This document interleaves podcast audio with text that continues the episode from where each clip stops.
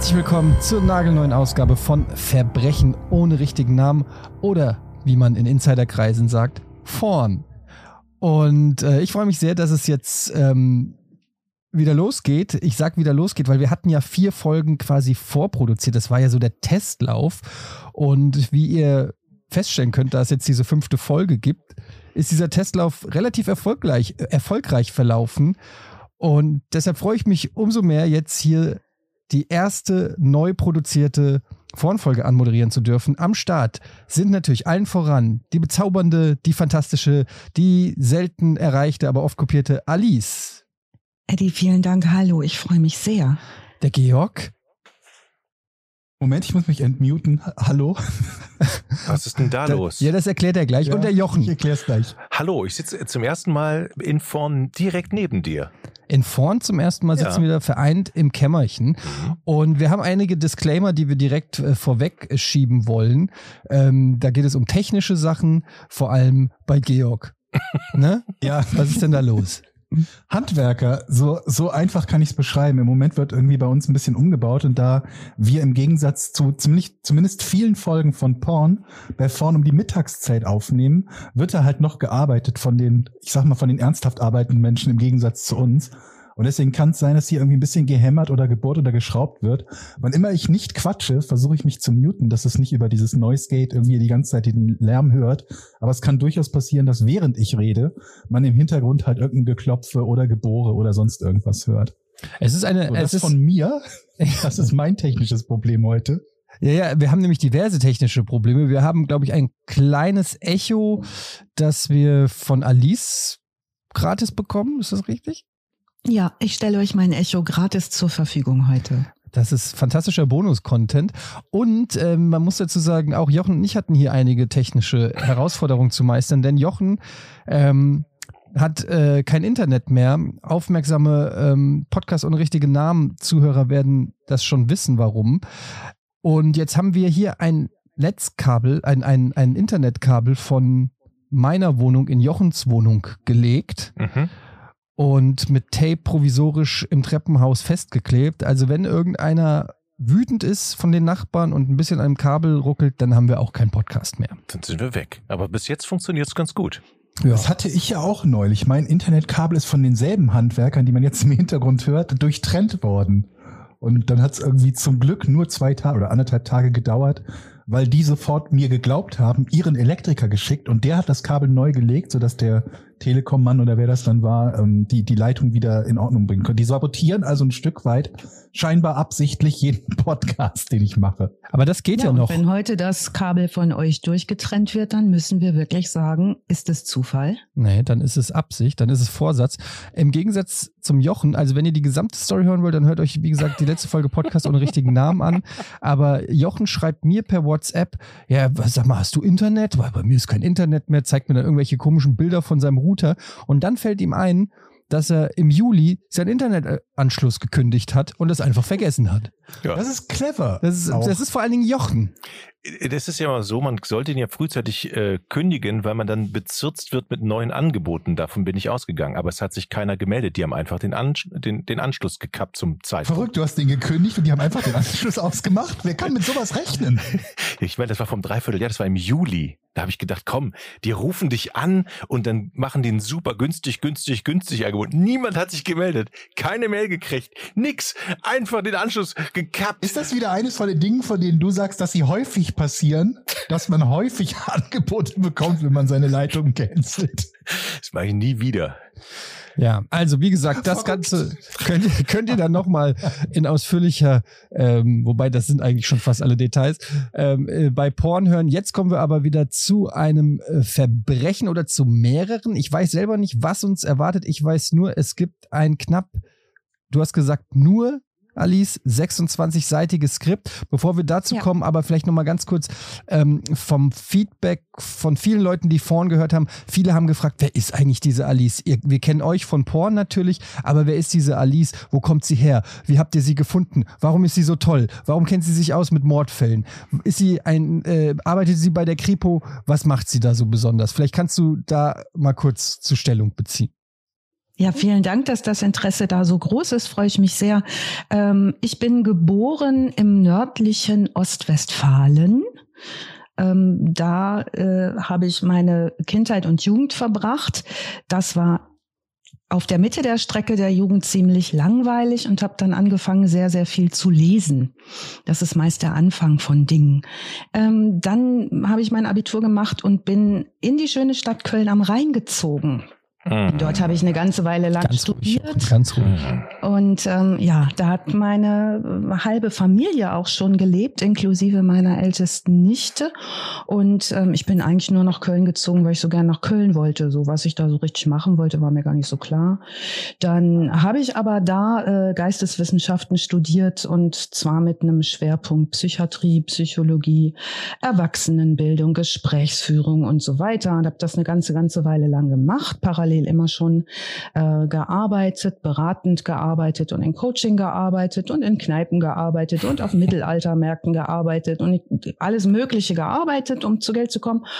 Und dann hatte ich Lust, ein Kind zu kriegen, habe mich anstellen lassen in einer Praxis für Kinder- und Jugendpsychiatrie und Psychotherapie äh, parallel freiberuflich immer wieder in beratender äh, Mission unterwegs, habe dort den Vater dann meines Kindes in Düsseldorf kennengelernt. Na, da wird's doch den gut, die ich aus Geschichte. der Heimat kannte. Also uns, wir trafen uns wieder in Düsseldorf und das ist auch schon der im Prinzip der Link zu euch, denn den Vater äh, des Kindes kennt ihr alle und ähm, ja, dieses wunder, wunderbare Kind ist mittlerweile auch schon ein wunderbare, wunderbarer jugendlicher Mensch geworden. Ähm, von Köln aus bin ich dann mit dem Vater des wunderbaren Kindes und dem wunderbaren Kind 2005 nach Berlin gezogen und da lebe ich jetzt. Und in Berlin sagt man so, da macht man ja viel Projektarbeit. Ne? Also da bin ich. äh, Aber was machst du denn so? Ja, ich mache auch ein Projekt. Also das Oder so Startup. Äh, ein Start-up, ne? Da bin Mhm. ich jetzt allerdings altersmäßig schon raus. Also die, die jetzt so die Start-ups raushauen, das ist einfach schon eine Generation vorher. Ähm, insofern bin ich äh, alt wie der Grunewald und ähm, äh, mache in Berlin hier mittlerweile mir ein ganz schönes Leben. Ich hoffe auch meinem Kindelein, das ähm, die längste Zeit wahrscheinlich bei mir gewohnt hat. Und ansonsten beschäftige ich mich sehr, sehr gerne mit Sachen rauskriegen. Also wenn ich mir einen Titel geben könnte, würde ich sagen, Sachen rauskriegerin. Wäre ein guter Titel. Du bist sozusagen Bob Andrews von den, von den drei Fragezeichen. Ähm, Oder Klößchen von TKKG. nee, das ist Jochen schon. Ach, das ist Karl. Jochen schon. Du bist Karl. bist Karl. Karl. Schlau bei TKKG. Oder, Echt? ja. Ist der Und- nicht auch sportlich gewesen? Weil das bin ich gar nicht, falls Georg das auch ist, interessiert. Georg ist Gabi, weil die hat den Pfote, die, die, die Gabi die Pfote. Und ich bin Tarzan. Vielleicht darf ich dahin sein. Du bist hundertprozentig nicht Tarzan. Warum? Auf gar keinen Fall. Ich Der, bin, er wollte immer Tarzan ich bin sein. Tarzan, lass mich. Er hatte den braunen Gürtel im Judo und hat jeden besiegt von den Rockern. Ja, das ging dann immer, oh, lassen Sie mal meinen Arm los hier. Oh, ah. So, jede Folge, das war die Action-Szene von TKKG. Aber wie bist du denn jetzt, also wie ist denn jetzt, also klar, Georg kannte dich über, äh, über deinen ähm, Mann, aber wie ist denn, also wo kommt denn, woher wusste denn Georg, dass auch dieses Thema True Crime passt?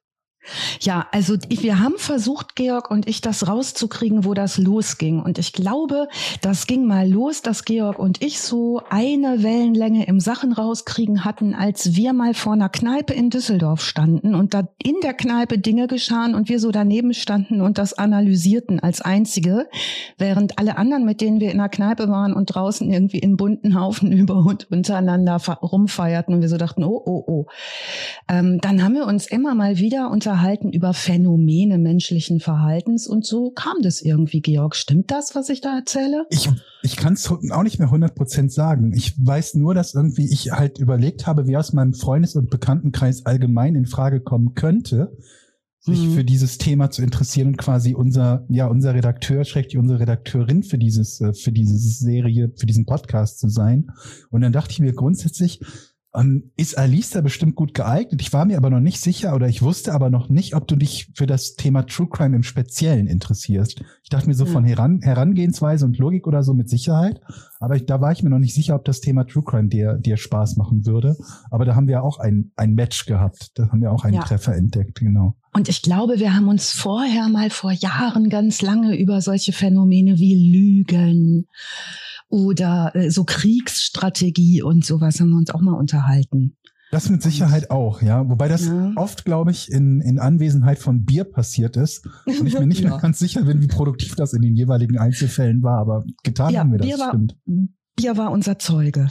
Ja. Was ich Ja. sagen muss bei den ersten vier Folgen, und ich habe mir tatsächlich die nochmal quer nochmal durchgehört, es ist ja unglaublich, was du da so recherchiert hast und was du rausgefunden hast und wie tief du deine Nase in irgendwelche F äh, Fakten steckst. Und das war auch ein Großteil der Reaktionen, die zurückkamen. Die- Es sind unglaublich gut recherchierte Geschichten, super Details, die man in anderen True Crime, Crime Podcasts einfach nicht bekommt. Ne?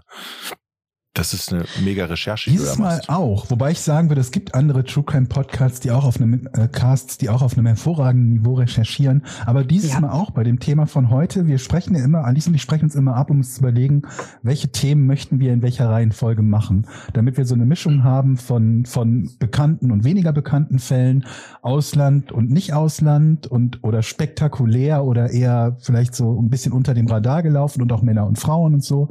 Und ähm, dann hat sie mir den, den Fall für heute genannt. Dann habe ich geguckt, was ich dazu rausfinden kann. Und ich kam im Prinzip auf vier oder fünf Zeitungsartikel, die im Prinzip nur von, von der Verurteilung auch gesprochen haben. Ja. Und eine Doku. Das war das, was ich Ja. dazu auf die Schnelle so gefunden, was heißt auf die Schnelle, auf ein bisschen Suche so gefunden habe. Deswegen bin ich gespannt, wie man auf 26 Seiten Skript, kommt zu dem Thema. Wollen wir noch unseren Disclaimer machen, damit wir alle alles Vorgeplänkel wie immer so in der ersten Viertelstunde hinter uns gebracht haben? Sehr gerne. Machen wir ja, jetzt, ne? Ja, ja, ja. Unser Disclaimer ist, dass wir einen True Crime Podcast machen, der in der Rubrik Comedy angesiedelt ist. Das heißt, wann immer uns danach steht, ein bisschen vom Thema abzuschweifen, wie auch am Anfang dieser Geschichte, was wir auch immer ganz gerne machen und über irgendetwas zu reden, was wir lustig finden, in Zusammenhang mit dem Fall oder in Zusammenhang mit irgendwas, was uns zu dem Fall ein- oder auffällt. Übrigens, mein Hund schnarcht gerade im Hintergrund, das ist kein Bauarbeiter. Ähm, dann werden wir das tun. Wir wissen, dass das nicht jedem gefällt und dass es Menschen gibt, die sagen, es muss alles, was mit, mit einem Thema True Crime zu tun hat, mit Verbrechen und Kriminalfällen, vor allen Dingen, wenn es um, um irgendwelche Morde oder Gewalt geht, das muss bierernst sein, dann seid ihr bei uns falsch. Ihr müsst uns nicht sagen, dass euch das nicht gefällt, sondern dann seid ihr bei uns falsch, falsch weil das genau das Konzept unseres Podcasts ist. Wir Ja, haben vor allen also Dingen- gewarnt. Ja, man muss natürlich auch dazu dabei- sagen, ja, es wäre ja auch Quatsch, wenn man meinen überragenden Humor nicht mit einbaut. Auf jeden Fall. Das wäre wär Verschwendung, ne? Ja. Also, Genau wie deine Karate-Talente. ja, Die nicht, oder Jo- Jochens Zaubertalente. es gibt diverse. Talente und da können die Leute sich auch einfach mal glücklich schätzen. Alice bringt hier 26 Seiten äh, knallharte Recherche zu Morden äh, rein und ähm, ich habe dafür überragenden Humor und so bringt jeder was mit.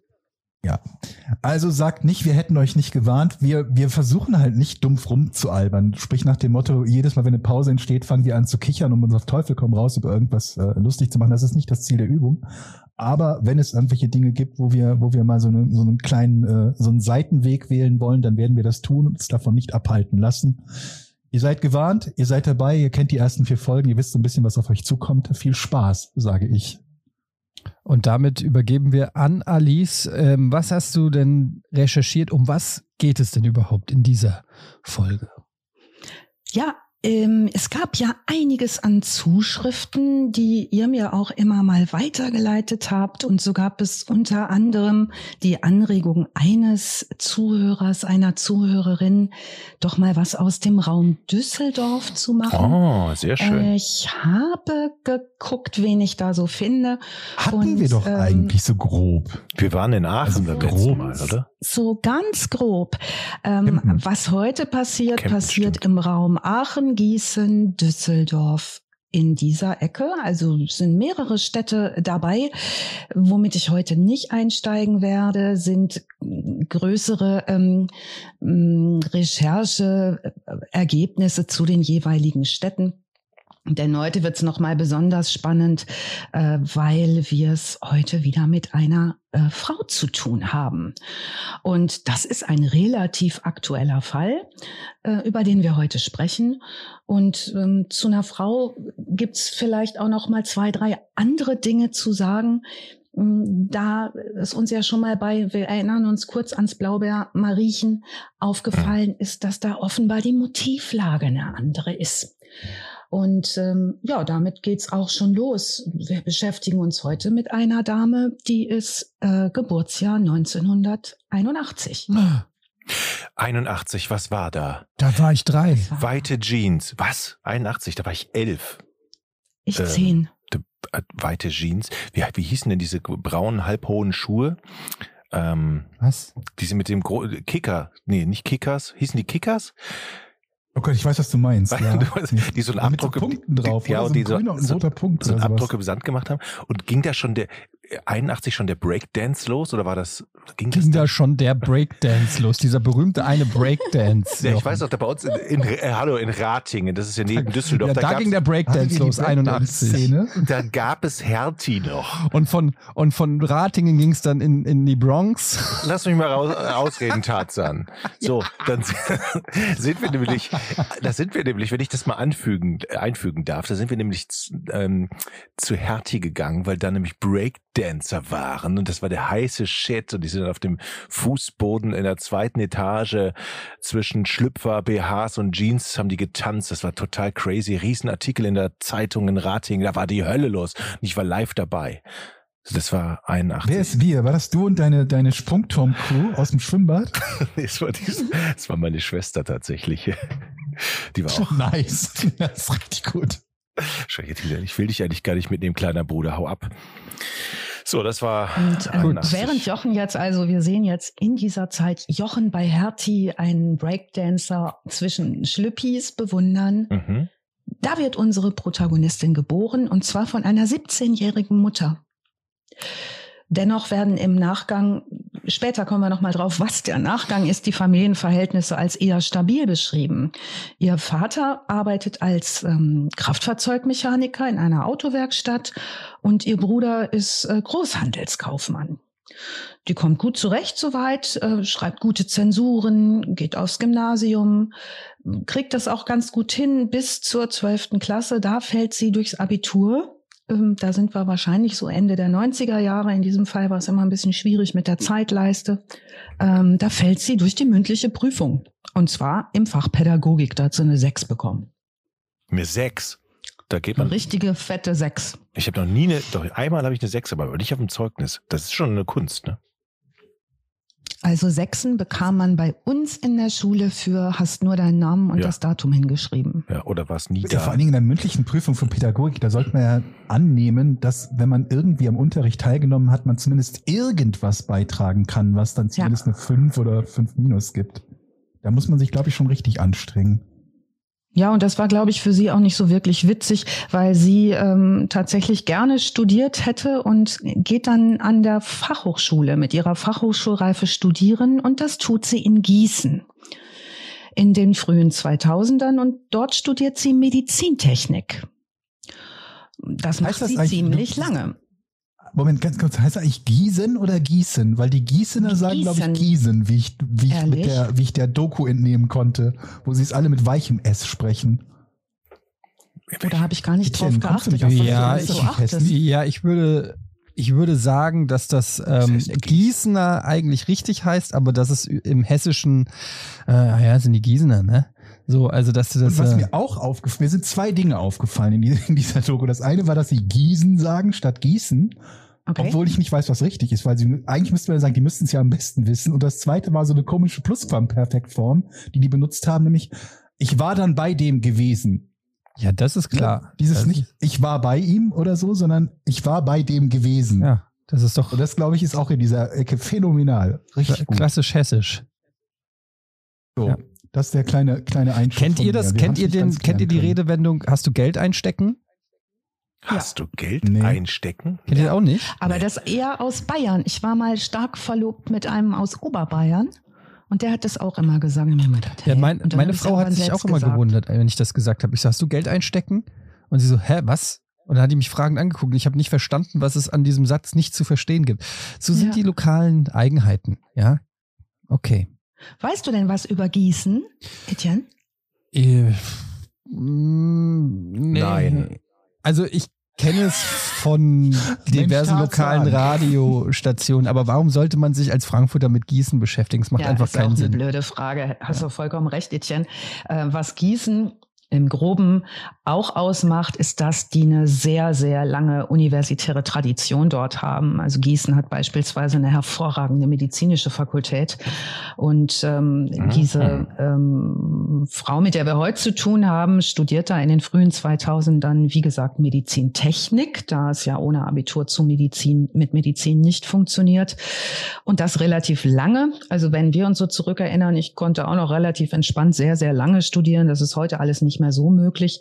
Ähm, die machte äh, das acht Jahre lang, so 16 Semester und äh, exmatrikulierte sich dann ähm, ohne Abschluss um die 2008er Marke herum, muss das gewesen sein.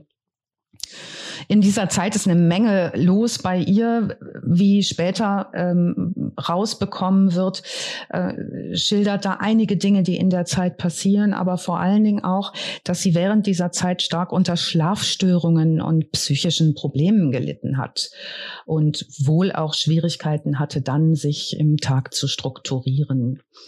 Äh, Sie berichtet in dieser Zeit, da ist sie so ungefähr 20, auch ihrer Mutter, dass sie lesbisch sei äh, und sagt später dazu, damit habe sich die Beziehung zwischen ihr und ihrer Mutter nachhaltig verschlechtert.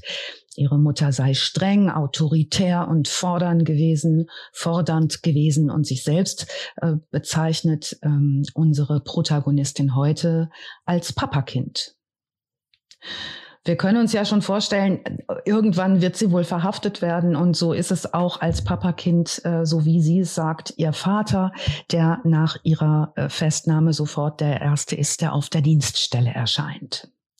Nun hat sie dieses Studium an der Fachhochschule ähm, nicht erfolgreich absolviert und beginnt nun eine Ausbildung als Krankenschwester leidet jedoch wie im Studium auch äh, unter Schlafstörungen und nimmt deswegen regelmäßig ein Mittel ein, das auch in die Abhängigkeit führen kann. Und das Mittel heißt Zopiklon.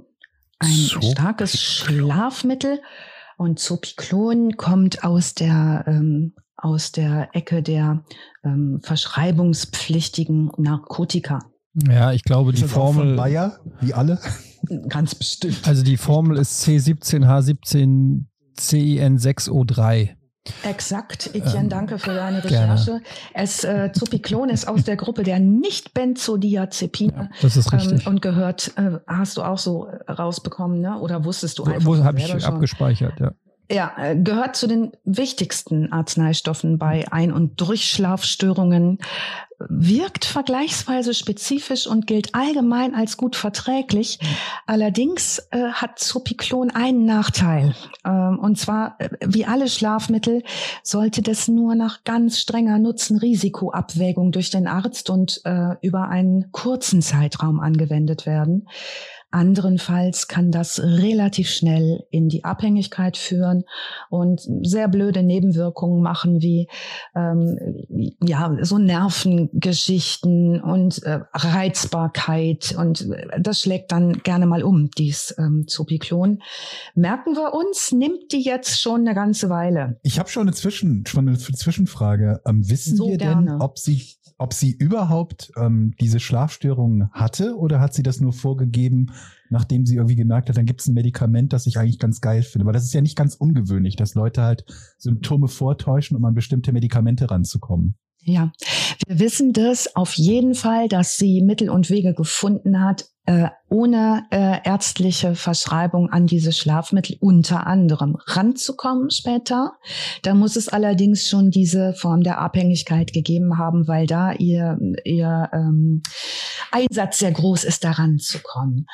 Viel wissen wir nicht. Diese Gutachten, die später über sie geschrieben werden, äh, sind nicht besonders einsehbar. Dazu gibt es jetzt genau keine Aussage.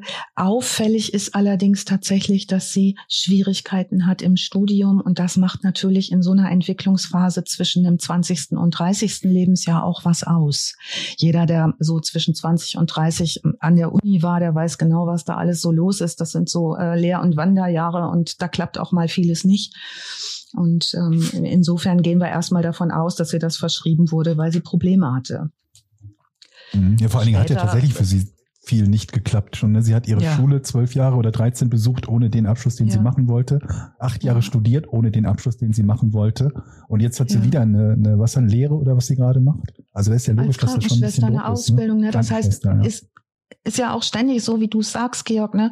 Ich will's Abi machen, krieg das nicht ganz hin. Ich will studieren, kann ich nicht, ich habe kein ganzes Abi. Dann gehe ich auf die Fachhochschule, dann klappt das nicht. Dann gehe ich in die Lehre, dann wird das da stressig, weil Krankenhaus ist ein super, super hierarchischer Arbeitgeber. Ne? Ja. Da muss ich auch auf Zack sein. Wenn ich da äh, als Krankenschwester bin ich meistens ähm, am Ende der Nahrungskette.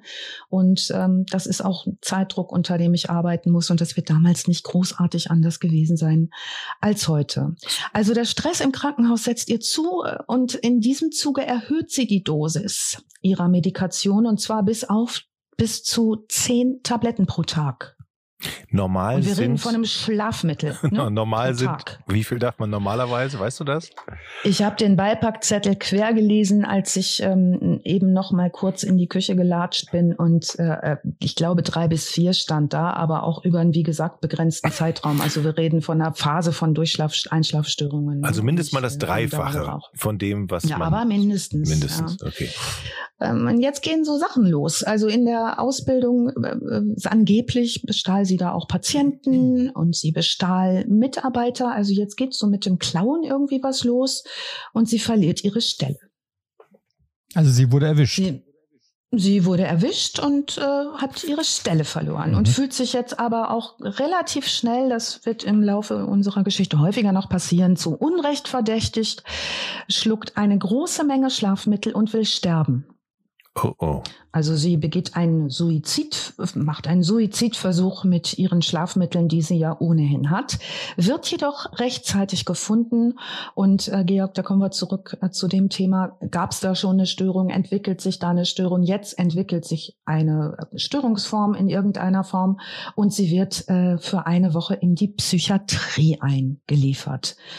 Mhm. Damals in den ähm, späten 90ern äh, galt ja auch schon, da hatten wir neulich schon mal drüber gesprochen, das PsychKG, das heißt, ich kann jemanden nur zwangseinliefern in eine Klinik, wenn Selbst- oder Fremdgefährdung besteht und das muss ein Amtsrichter entscheiden. Also gab es dort offenbar, als sie gefunden wurde, die Erkenntnis der Rettungssanitäter oder wer immer sie gefunden hat, zu sagen, das wird jetzt kurz eine Zwangseinweisung wegen Selbstgefährdung. Aus der Klinik entlassen, entwickelt sie äh, Racheideen und äh, fühlt sich ungerecht behandelt über all diese Zeit und ähm, in so in Psychologenkreisen sagt man ja gerne, Wut liegt gern mal über Angst und Trauer. Also Rache ist ja ein besserer Motor, als immer traurig zu sein und nicht mehr leben zu wollen. Das funktioniert für sie offenbar gut. Später wird sie sagen, sie habe das nachgeholt, wofür sie zu Unrecht beschuldigt und bestraft worden sei. Ähm, da redet sie drüber mit einem psychiatrischen Sachverständigen, äh, mit dem wir es später nochmal zu tun bekommen. Mm, Jetzt will sie Rache. Und zwar besucht sie, verkleidet sich als Ärztin, ihren früheren Arbeitsplatz. Mhm. Und da macht sie wieder Sachen, da stiehlt sie Arzneimittel, die sie ja sowieso benötigt, ähm, und Bargeld von Kollegen und wird wieder erwischt. Danach äh, jobbt sie bei einer Firma in Gießen, hat weiterhin gesundheitlich-psychische Probleme, dann geht sie in eine Kur, dann bekommt sie Antidepressiva zusätzlich zu den Schlaf, zu der Schlafmedikation und weiterhin auch eine Schlafmedikation. Wie kommt sie jetzt an die verschreibungspflichtigen Medikamente? Mit der naheliegendsten Methode. Sie stiehlt bei Ärzten abgestempelte Blankorezepte und stellt sie sich selbst aus. Also sie schreibt dann immer so drauf, was sie gerade so braucht. So äh, lebt sie vor sich hin, schli zieht schließlich nach Köln und arbeitet dort in einem Supermarkt als Kassiererin. Und das werden damals wahrscheinlich noch die Stüsschens gewesen sein. Kennt ihr die noch, die Stüsschen-Supermärkte, die jetzt Nee. alle Rebes geworden sind? Nee, Eine kleine Nee. Supermarktkette. hatten wir Düsseldorf ein- nicht. Das hatten, hattet G- ihr in gab's nur Düsseldorf in kein Köln. Stößchen? Nee. Ja, was hattet ihr denn? Der Kaisers? Ja, Kai- Kaisers. Kaisers. Der ja. Kaisers, Plus ne? gab's auch Ja, noch. Plü, Feinkost chez Plü, haben wir immer gesagt. Plus, ja, hm, schön. Chez Plü? Chez Plü, hm, ja, ja. Nee. Ähm, wenn wir mal fein einkaufen gingen, ging was chez Plü. Ähm, es gibt jedoch ähm, auch da in diesem Supermarkt irgendwie komischerweise immer wieder Unregelmäßigkeiten mit ihrer Kasse. Ach, Ähm, da ja, greift die einer rein. Das gibt's doch nicht. Anscheinend. Jochen, ne? ich werde ja Also doppelt gescannt. Da, da, damals, glaube ich, gab es noch keine Scanner, oder? Ja, Jahrtausendwende oder so? 2099? Ich glaube Doch, nicht. doch, doch. Hat. Gab es schon die Scanner? Du meinst so ein rotes Ja. Piep-Ding, wo man die Sachen drüber schickt? Ja. Wirklich? Ja klar, was glaubst du, hat die immer noch per Hand alles abgetippt haben oder was? Also früher, ne? Als, Damals. In- als, in meine, Ratingen. als meine Oma noch gelebt hat, in Bonn. Da bin ich ja, 81 beim Hertie. Auf der Hausdorfstraße, wo es immer nach Als der Haribo gerochen Breakdance ne? gerade kam. Ey, Leute, ihr seid ja doch so jung, ihr wisst ja gar nicht mehr, wie die Aldi-Kassiererin mit ihren Nee. Fingern früher über die Tasten geflogen sind. Könnt ihr euch noch daran erinnern? das- das, waren das für mich noch wahre den Künstler. Die haben dich Kassen, angeguckt, haben mit, Pianistinnen Ja. oder Pianisten. mit der linken Hand haben sie die Ware genommen, mit dem linken Auge einmal runtergeschielt auf den Preis, mit dem rechten Auge haben sie dich beobachtet und dann mit der rechten Hand und irgendwie zehn Artikel innerhalb von zehn Sekunden. Das war der Wahnsinn. Wenn du dich ganz schnell den Einkaufswagen hinten rangeschoben hast, dann haben die das alles auf die Erde geballert. Könnt ihr euch noch dran erinnern? Das war so Ja. 30, 40 Jahre her ungefähr. Mhm. Nee, so 20 Jahre. Wahnsinn. Das waren die, die Das waren Virtuosen. Heldinnen. Ja. Ja. Heldinnen und Helden. Aber so war die nicht, ne, die junge Dame. So die- war, weiß ich nicht, vielleicht hat die wahnsinnig schnell kassiert, das habe ich jetzt nirgendwo gefunden, Jochen. Ähm, aber wenn sie wahnsinnig schnell kassiert hat, dann anscheinend auch ähm, in ihre eigene Tasche reinkassiert. Ihr wird Betrug vorgeworfen, sie verliert auch dort ihren Job ähm, und äh, lebt hernach von äh, Hartz IV. Also um das mal kurz festzuhalten, alles, was sie bisher gemacht hat, ist entweder so quasi von sich aus gescheitert, zumindest in dem Maße, Yep. wie man es machen wollte, also die entsprechenden Abschlüsse, oder ich will jetzt nicht sagen, sie hat sabotiert, aber sie hat äh, irgendwas Sabotiert. Kriminelles, schrägstrich Illegales gemacht, was das Ganze beendet hat. Und wirft es Mhm. dann anderen vor, ne? Also, dass sie dann halt Mhm. sagt, die anderen sind daran schuld gewesen. Ja, wir bewegen uns jetzt rund um das Jahr 2016 und sie ist 35 Jahre alt. Ähm, Wir sprechen übrigens über Tuba S. Ähm, Das, ähm, was jetzt beginnt, ist, dass die Ereignisse sich verdichten. Mm, Wird jetzt ab jetzt natürlich auch stärker ähm, drauf geguckt, was war in dieser Zeit los. Das wird ja später nochmal wichtig für die Ermittlungen. So kommt unter anderem raus, dass sie im März 2016 ihrer Mutter einen Brief schreibt. Und zwar einen Brief, äh, der zum Inhalt hat, einen sexuellen Missbrauch in ihrer Kindheit, als sie 13 Jahre gewesen sei. Sie sei durch einen Freund der Familie missbraucht worden. Daraufhin, äh, sagt sie später, habe ihre Mutter gereizt und verärgert reagiert. So sagt es sie später zu einem Sachverständigen. Ähm, das übrigens, so wird der Sachverständige später sagen, ist der einzige Moment während der kompletten Begutachtung, in dem er sie hat weinen sehen. Jetzt ist ihr Leben so, wie es ist. Das heißt, ähm, Georg hat es eben schon ganz gut beschrieben. Das ist irgendwie so eine Abwärtsbewegung, eine stetige, aber irgendwie ist da in äh, 30, 35 Jahren noch nichts Katastrophales, ähm, zumindest nichts, was sie komplett aus der Bahn geworfen hätte, passiert. Und so trifft sie sich Anfang April äh, mit äh, Freundinnen in Gießen, in ihrer alten Heimat. Sie quartieren sich da bei einer Bekannten ein und wollen auf ein Konzert gehen und tun das auch. Und dann setzt Tuba S sich ab. Wir machen jetzt einen Schnitt und einen Szenenwechsel, denn jetzt ist es der 3. April 2016 am frühen Morgen. Es ist ein Sonntag und in äh, Gießen in der Sudetenlandstraße geht ein Rauchmelder los. Das sind so die Habt ihr schlimmsten. Rauchmelder in der ja, das sind die unangenehmsten Geräusche, die ich kenne tatsächlich, weil die und das ist auch eine Lautstärke, das ist unfassbar. Habt ihr Rauchmelder in der Wohnung, Eddie? Ja, müssen wir ja. Ach ja, stimmt. Muss doch jeder. Ist jetzt Gesetz. Aber in dem Fall, hast du die Info gehabt, dass der Rauchmelder losgeht? Weil ich habe die Info gelesen, dass sie die Rauchmelder nämlich abmontiert hat.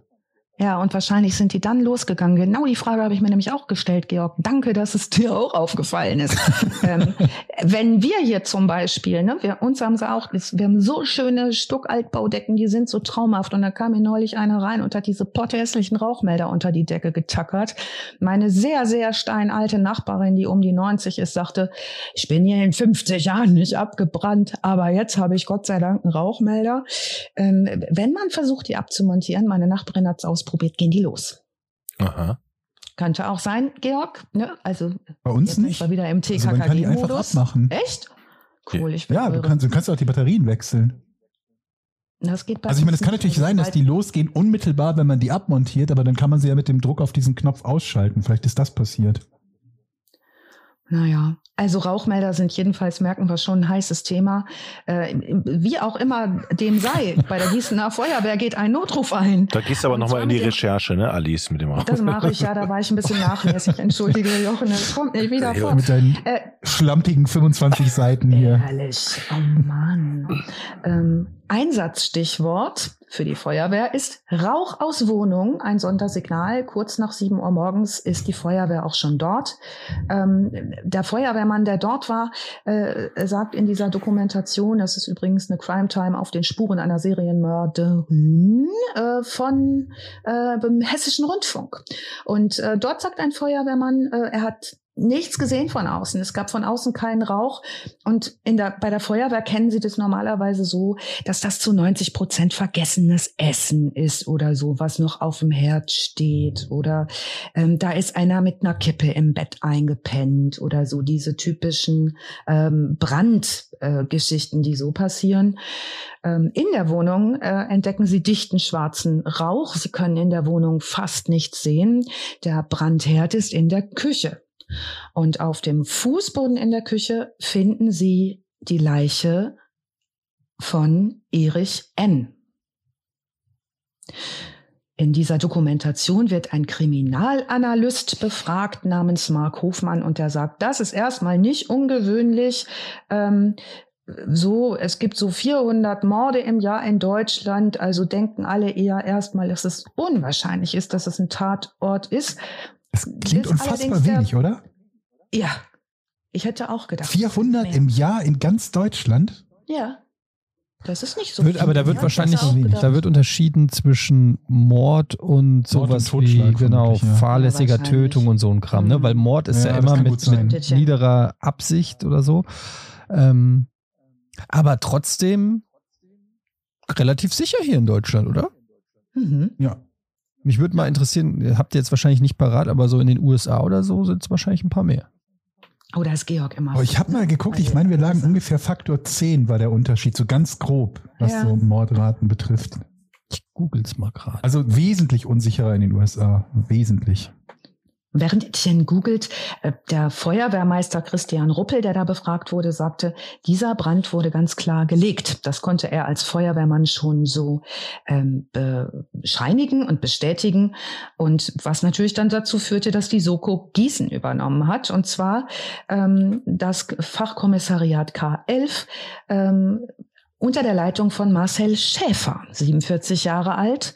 Und sein erster Eindruck, sagt er am Tatort, war, das war ihm unklar, was da passiert sei. Die Spurensicherung ist sofort da. Die sagen, die Lage ist unendlich unübersichtlich. Das ist eine Dreizimmerwohnung im ersten Stock und die fragen sich halt viele Sachen zunächst. Ist der Mann eingeschlafen? Hat er das selbst in Brand gesteckt? Und natürlich wird jetzt auch der Staatsanwalt eingeschaltet. Und das ist Thomas Hauburger. Der ist bald darauf auch am Tatort und ähm, kann zunächst keine eindeutigen Spuren von Gewalt am Körper der Leiche feststellen. Atypisch fällt ihm auf, sagt er, ist allerdings, dass das Gesicht mit einem kleinen Tuch versehen ist, das mit roter Farbe getränkt ist. Und er bekommt so als erstes, sagt er in dem Interview, schnell das Gefühl, dass er es hier mit einem Gewaltdelikt zu tun hat. Und da sind, wie wir wissen, Brand als Spurenvernichtung absolut nicht unüblich. Meine Zwischenfrage an euch alle. Habt ihr auch manchmal, so wie ich, den Traum, dass man vielleicht mal so ein Tag Sonderermittler ist oder wo man als allererstes zum Tatort geht und wie in den, ja, in den Krimis dann schlau guckt, Zusammenhänge äh, sofort erkennt und einfach sagt, ja, das muss so gewesen sein. Ne? Das Fenster ist dann auf, da kam der Unbekannte, hat den Nebel gezogen, dann hier diesen, diese Figur genommen. Ist das nicht auch ein Traum von euch? Nein, ich merke schon. Okay, kannst weitermachen. Also ein Traum von mir ist mal so ein vier Wochen Urlaub auf den Malediven. Aha. So nur mal so. Okay. Aber hast du Aber hast, ey, so ein Tatort ist natürlich auch richtig geil. ja, aber bist du nicht in dir drin auch mal so ein so ein Ermittler? Hast du nicht willst du nicht was rausfinden oder so cool cool am Tatort stehen? Ich habe eine ganze Weile lang relativ viel mit Notärzten so zu tun gehabt und auch immer noch Leuten, die rein müssen, ne? Rettungssanitäter und so in der Szene habe ich mich auch mal bewegt. Und ähm, das ist einfach nicht so wahnsinnig lustig, wie man sich das vorstellt, wenn man Wohnungen aufmachen muss, hinter deren Türen tote Leute liegen. Ähm, das äh, stellt man sich, glaube ich, immer so romantisch vor, wenn man sagt, aber ich glaube, Jochen, vielleicht solltest du mal so bei einem Tatort mitspielen und da den Ermittler spielen. aber ich glaube das jetzt- wäre, glaube ich, weniger geruchsintensiv. Ich glaube Und, ja, ähm, und da werden die ganzen Polizeiinspektoren und Kommissare, die jetzt zuhören, mir recht geben. Das, was man im Tatort sieht, ist, glaube ich, sowas von an den Haaren herbeigezogen. Das hat, glaube ich, mit der Realität gar nichts Das ist zu im tun. Prinzip eine Dokumentation der Tatort. ähm, Also Christian was, was Ulm ist Deutschlands erfolgreichster, war Deutschlands erfolgreichster Kommissar. Polizist. Und auch diese Spiegelräume, die ja immer, ähm, diese Vernehmungsräume mit den, wo, wo hinten die anderen äh, zugucken, die soll es ja angeblich gar nicht geben. Das soll ja totaler Quatsch sein. Diese klassischen Verhörräume. ich habe noch nicht meinst du? gehört, Ja. ehrlich gesagt. Habe ich mal irgendwo im Interview gehört, da meinte ein Kommissar, die gibt es überhaupt nicht, die haben wir nicht. Mhm. Erfindung. Aber ich kann, also ich kann nachvollziehen, warum du das spannend findest, aber ich glaube, man, also wir haben ja im Moment gerade den Gedanken mit dem Abstand zu den Fällen. Wir wissen, wie diese Fälle, also jetzt ihr noch nicht, aber grundsätzlich man, man kann nachlesen, wie diese Fälle ausgegangen sind, was wann wo ermittelt wurde und so. Und ähm, so sich dann, dann hinzusetzen und aus der Entfernung zu betrachten und zu analysieren, ist mit Sicherheit was Spannendes. Also es wird ja bestimmt auch vielen unserer Hörer so gehen, sonst wären sie ja nicht bei einem True Crime Podcast dabei. Nur wirklich zu so einem Tatort regelmäßig gerufen zu werden. Und das ist ja jetzt nicht immer irgendwie dieses, dieses äh, klinische, wie man sich das jetzt vielleicht so vorstellt, wo die etwas blässliche Leiche von irgendjemandem liegt, die ansonsten aussieht, als würde sie schlafen, sondern sind ja teilweise Menschen mit erheblichen Verletzungen, ähm, die dann gefunden werden. Und ich glaube, das ist etwas, wo man vielleicht jetzt denkt, das ist spannend, da Teil so einer Ermittlung zu sein. Aber ich glaube, das Ja. nagt auch an einem erheblich. Und in dem Fall war es Ja. jetzt ein, ein älterer Mann, der zu Tode gekommen ist, wo man sich vielleicht noch sagt, naja gut, der hat immerhin sein Leben gelebt. Aber ich weiß Ja. halt nicht, wie das dann ist, wenn es vielleicht mal ein Kind ist oder so und das brutal von irgendeinem, äh, von einem Elternteil vielleicht irgendwie angegriffen und getötet wurde oder so. Ich glaube nicht, dass das so spaßig und leicht insgesamt ist, wie man sich das anhand von so spektakulären Folgen, äh, Fällen vielleicht ausmalt.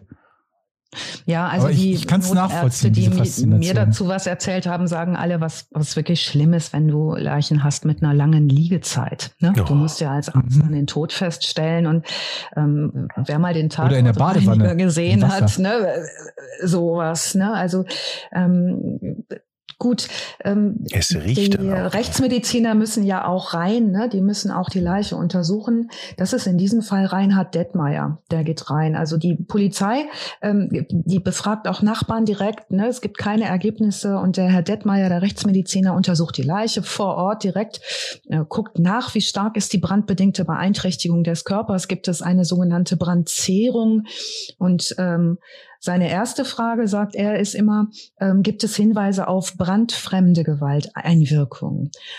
Er betrachtet dort vor Ort noch den Mund und sieht da Verletzungen der Schleimhaut, die gar nicht brandbedingt sind, sondern wahrscheinlich eher, das muss er später nochmal in der Rechtsmedizin genauer untersuchen, wahrscheinlich von einer klassischen tätlichen Auseinandersetzung herrühren. Bevor es mit dem Kriminalfall gleich weitergeht, äh, wollen wir euch mal den, kurz den Partner unserer heutigen Folge vorstellen, Eddie.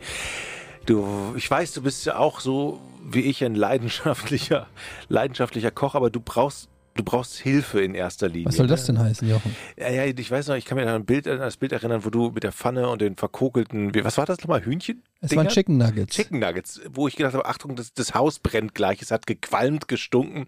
Und da ist HelloFresh für dich eigentlich doch eine sehr gute Lösung, um dein Kochtalent so äh, zu zähmen, oder? Na gut, also, ich nehme mal diesen Ball, den du da rübergeworfen hast, auf und sage, ja, HelloFresh richtet sich auch, aber nicht nur an Leute, die vielleicht nicht das allergrößte Kochtalent haben, aber natürlich auch an so selbsternannte Starköche wie dich, Jochen. Das Geile bei HelloFresh ist, dass alles schon direkt abgepackt und portioniert ist, so dass du ähm, mit einer sehr leicht verständlichen Kochanleitung wirklich sehr, sehr leckere Rezepte selber herstellen kannst und kochen kannst. Und das ist gerade für jemand wie mich, der ähm, doch in der Küche sich sehr schnell überfordert fühlt und auch noch viele Fehler macht, ist es wirklich eine Erleichterung. Aber mit HelloFresh habe ich es wirklich schon hingekriegt, ähm, für die Familie lecker zu kochen, ohne dass es große Beschwerden gab und ohne dass es für mich frustig war. Und ja, also wir sind große Fans von HelloFresh. Das Ganze ähm, funktioniert wirklich super stressfrei. Kein Supermarkt, keine Planung, kein Abwiegen. Alles ist frisch. Du kriegst die Zutaten grammgenau. Alles ist von ausgewählten Erzeugern und es ist ein zertifizierter Qualitätsservice. Und das Geile ist, richtig schön abwechslungsreich, was ja auch wichtig genau, ist. Genau, ich glaube, jede Woche gibt es neue Rezepte. Man kann auf hellofresh.de sich ähm, ähm, durch die ganzen Menüs klicken, die man machen kann und man kann es auch einkategorisieren. Also du würdest jetzt wahrscheinlich Großfamilie eingeben oder vegan kann man eingeben, dann bekommt man unterschiedliche Rezepte. Auch das ist ganz gut. Außerdem äh, haben wir für euch einen Hinweis. Es gibt nämlich ein Flash Sale und zwar einen Rabatt vom 22.03. bis zum 28.03. gibt es einen Rabatt in Deutschland und Österreich, also ein Discount für Neukunden. Also wenn ihr bei HelloFresh noch kein Kunde seid, wäre jetzt der ideale Zeitpunkt. Ihr bekommt nämlich 50 Prozent Rabatt in Deutschland auf die erste Kochbox, also zahlt nur die Hälfte. In Österreich über 60 Rabatt, äh, Prozent Rabatt auf die erste Kochbox mit unserem Rabattcode und der heißt VORN50, V-O-R-N 50. Ja, und ansonsten einfach mal abchecken, hellofresh.de, da findet ihr alles zum Thema Nachhaltigkeit, zum Thema Flexibilität. Ähm, also ich kann es nur empfehlen, jede Woche sich so eine Kochbox zuschicken zu lassen. Ähm, es lohnt sich und es schmeckt wirklich, wirklich lecker. Die haben ganz tolle Rezepte zur Auswahl. Schaut es euch einfach mal an und probiert unseren Rabattcode aus. Und jetzt mm. geht's weiter. Zu diesem Zeitpunkt ahnt äh, der Reinhard Detmeier, der Rechtsmediziner, noch nicht, dass seine Arbeit den Täter schlussendlich überführen wird. Hauptkommissar Schäfer von der Kripo und äh, der Hauburger, der Staatsanwalt, ermitteln weiter. Die müssen jetzt schnell sein. Also in diesen Fällen geht es dann um Minuten. In den ersten Minuten sozusagen muss man eine Idee haben, wie gehe ich weiter vor. Und so fahren sie auch erst mittags weg vom Tatort, sind ein bis zwei Stunden da gewesen, versiegeln den Tatort und warten auf die Obduktion der Leiche. Die ist bereits auf den Nachmittag terminiert, was wohl relativ fix äh, geht machen in dieser Zeit schon mal die Vernehmung der direkten Angehörigen des Opfers. Ähm, die ersten Stunden danach sind, wie gesagt, sehr wichtig, sagen sie. Die müssen die richtigen Fragen stellen. Also es müssen Fragen vor allen Dingen auch nach dem Opfer gestellt werden. So Profiler, die gar nicht so sehr so genannt werden sollen, sondern Leute, die da sich damit beschäftigen, äh, nennen das Victimology, also das äh, Leben, den Alltag des Opfers anschauen. Das sei meistens der Schlüssel zum Täter. Wer also ist das Opfer? Hm. Und jetzt habe ich hier stehen in meinem Skript Hinweis für Jochen. Ja. Berufskollege für Jochen. Diese ja. Berufsgruppe hat dich neulich sehr interessiert, nachdem du sie live kennengelernt hast. Scheiße. What? Nochmal, diese Berufsgruppe hat mich brennend interessiert, nachdem ich sie live kennengelernt habe. Alter Jochen, Letzte Folge, Podcast. Ja. Was wolltest du da sein? Vereinfacht gesagt. Ah, da wollte ich, ähm, ich wollte, was wollte ich, ich wollte auch eine Art Ermittler, nee, hier ähm, so ein Psycho, Psychologe, ne, so ein, Alter. Was? Zauberer. ach, Zauberer. Nee, das war die, die Folge davor, wollte ich Psychologe sein. Ich vergiss es. Zauberer. Oh, stimmt, ich wollte Zauberer. Letztes Mal war es Zauberer. Und ähm, das Opfer tatsächlich, Erich N., hat den Künstlernamen Riconelli und ist ein bekannter Zauberer in Gießen.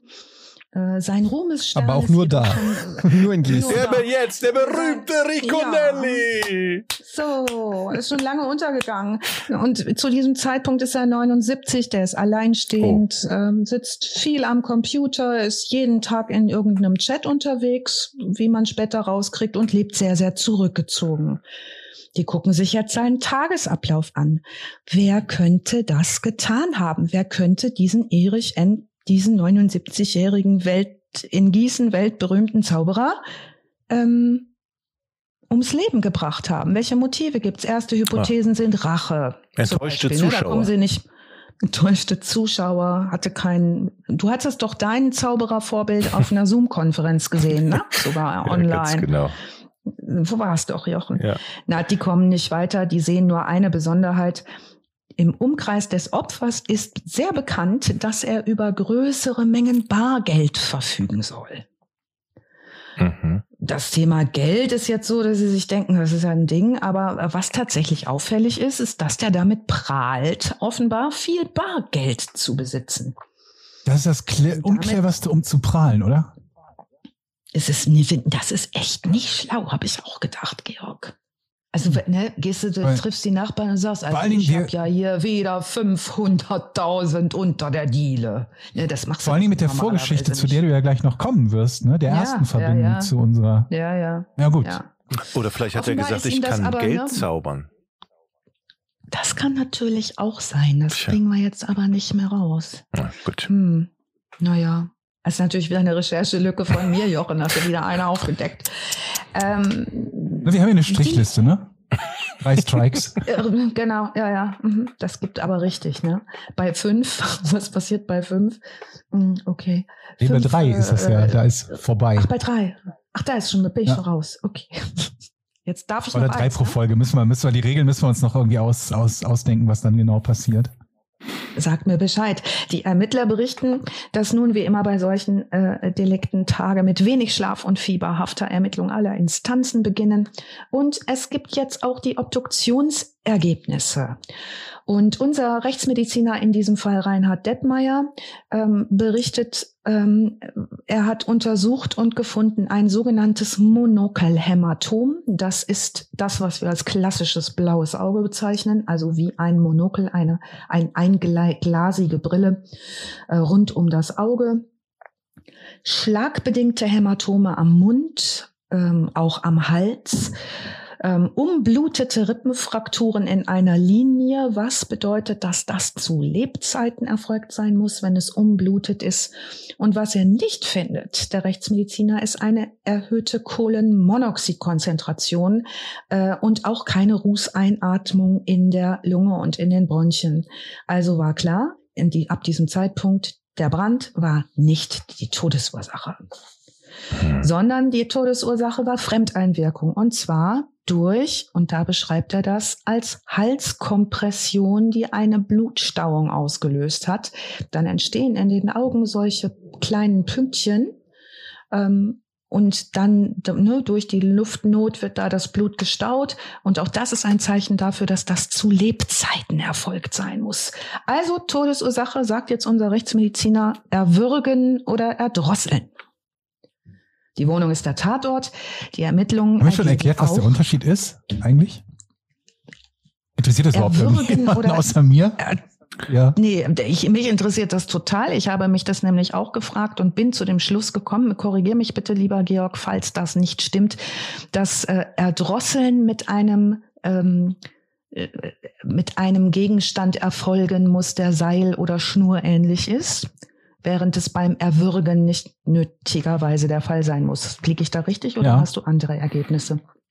Mein Ergebnis ist, dass Gut. das Erwürgen ist halt mit bloßen Händen und das Erdrosseln Richtig. ist halt mit einem Hilfsgegenstand, wie meistens halt ein Gürtel, Kabel und so weiter und so fort. Genau, und genau daran, äh, Georg, äh, also untersucht auch der Rechtsmediziner weiter rum und äh, kommt zu dem Schluss, dass die Tat mit bloßen Händen erfolgt sein muss. Das ist sehr, sehr schwer, jemanden mit bloßen Händen zu erwürgen und das dauert auch sehr lange.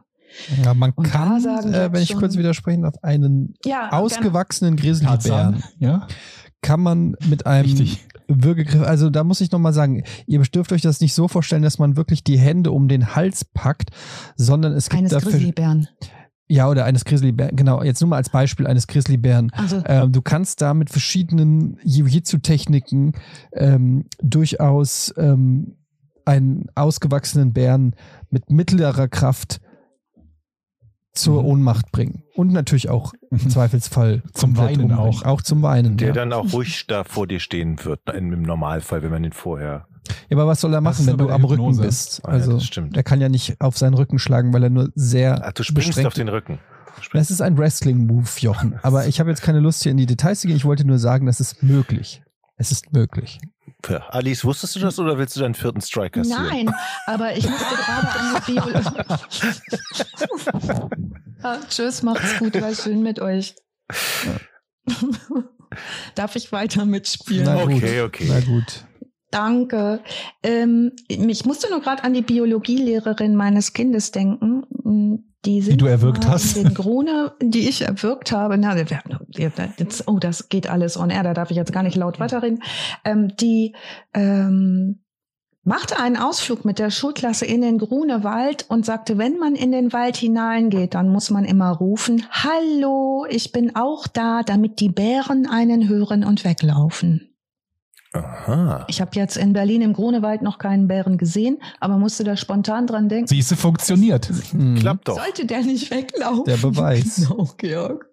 Sollte der nicht Ja. weglaufen? Etienne, könntest du mir noch ein kleines Coaching geben, wie ich einen Bären ausnocke? Ich kann dir da ein paar schnelle Handgriffe zeigen, Alice. Das ist auch gar nicht so schwer. Super. Mhm.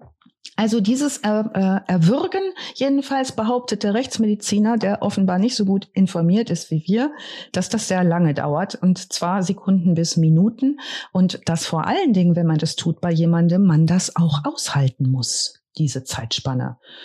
Nun gut, die äh, Soko Riconelli wird nun gegründet, genannt nach dem Künstlernamen des Erich N. Sie besteht aus einem zwölfköpfigen Team und Leiter wird Hauptkommissar Schäfer. Die Spurensuche gestaltet sich schwierig. Es gibt einen starken mal, Rußniederschlag in der Wohnung.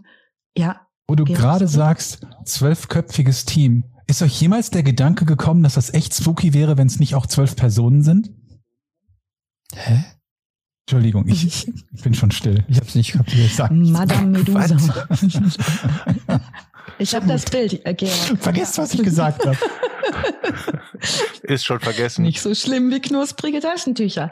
Es dauert eine Woche. Jeder Raum wird umgekrempelt, jeder Gegenstand wird mitgenommen, äh, aufwendigst untersucht. Es gibt Hinweise darauf, dass der Täter die Wohnung durchsucht haben muss, und zwar ähm, an einer Schublade am Schreibtisch und einer Holzkiste, die umgedreht und anscheinend durchgewühlt ist. Ansonsten gibt es keinen eindeutigen Hinweis auf Diebstahl und auch keine Fingerspuren. Was ich Und jetzt? Übrigens interessant finde, ist, dass auch du das generische Maskulinum der Täter verwendest, obwohl wir wissen, dass es eine Täterin ist, ne? Ja, ich bin. mhm.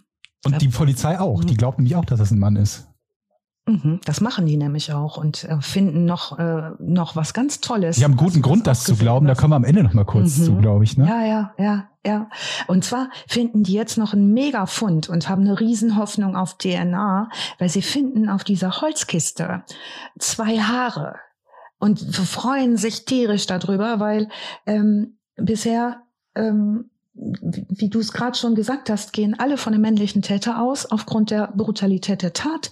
Ähm, Das Landeskriminalamt Wiesbaden untersucht die Haare. Das Problem ist allerdings, dass diese Haare leider ohne Wurzeln sind, also ohne die Haarwurzel.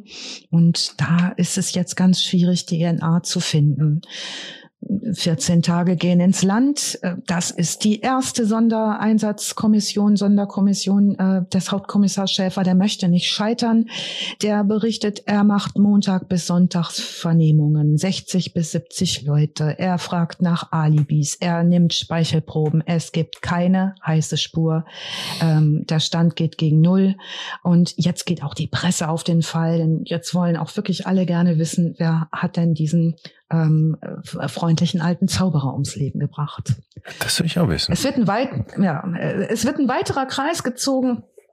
Und zwar äh, gehen die Ermittler jetzt tiefer in die Vergangenheit und äh, befragen auch Nachbarn, die ausgezogen sind bereits und nicht mehr in diesem Haus wohnen, in dem es gebrannt hat und der Erich N. gefunden wurde. Ähm, und zwar äh, richtet sich jetzt der Fokus auf eine Person, die mittlerweile in Aachen wohnt.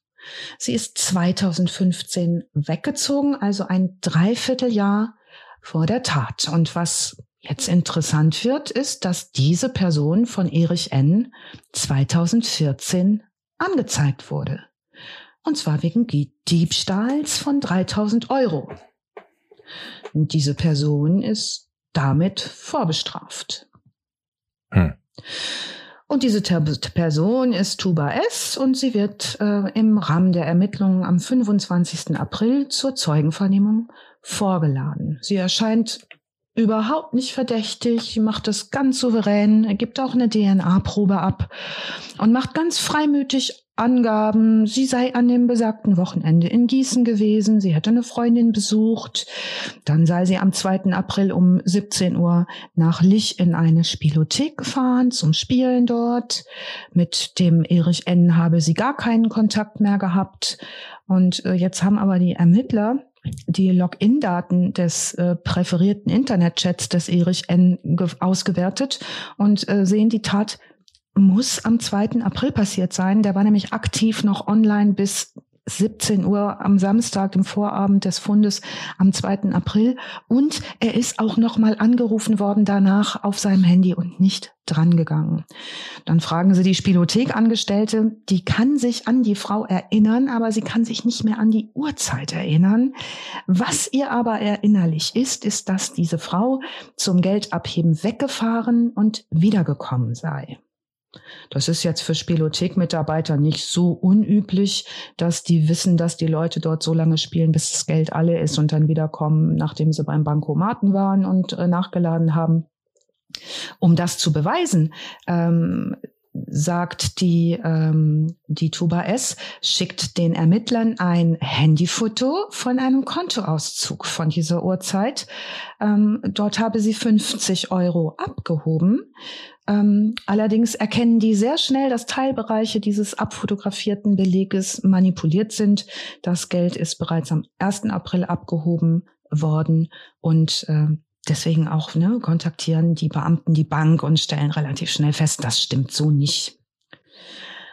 Am Tattag gibt es noch zwei weitere Kontobewegungen auf dem Konto von Tuba S. Ähm, unter anderem hat sie gekauft Einweghandschuhe bei Obi und zwei Bier und eine Plastiktüte bei dem Einkaufsmarkt Rewe. Ihre Aussagen in der Vernehmung sind teils widersprüchlich, wirken teils vorbereitet. Der Ermittler sagt, ähm, teils macht sie so ganz offensichtliche Fälschungen, also schwankt sehr zwischen dumm und gerissen.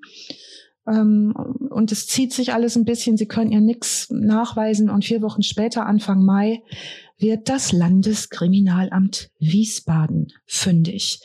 Die sind ja immer noch an der Leiche.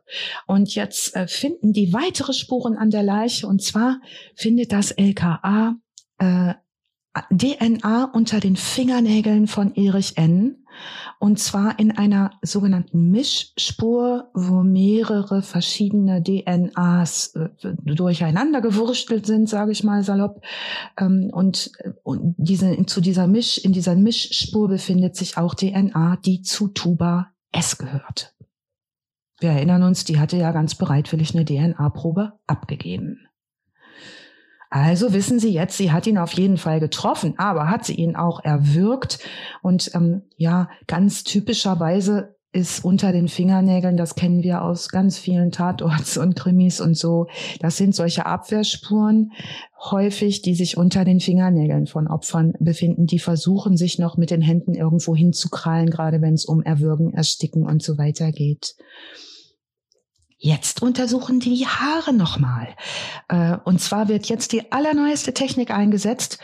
Ähm, wenn man keine Haarwurzeln hat, dann muss man eine sogenannte Mitochondrien-DNA finden. Das bedeutet, ich muss mir die Zellhaut angucken einer Zelle und nicht den Zellkern. Dieser Nachweis ist sehr schwer zu führen, dennoch gelingt das. Und ähm, sie stellen fest, auch diese Spuren sind äh, identisch mit den Spuren sowohl unter den Fingernägeln äh, des Erich N.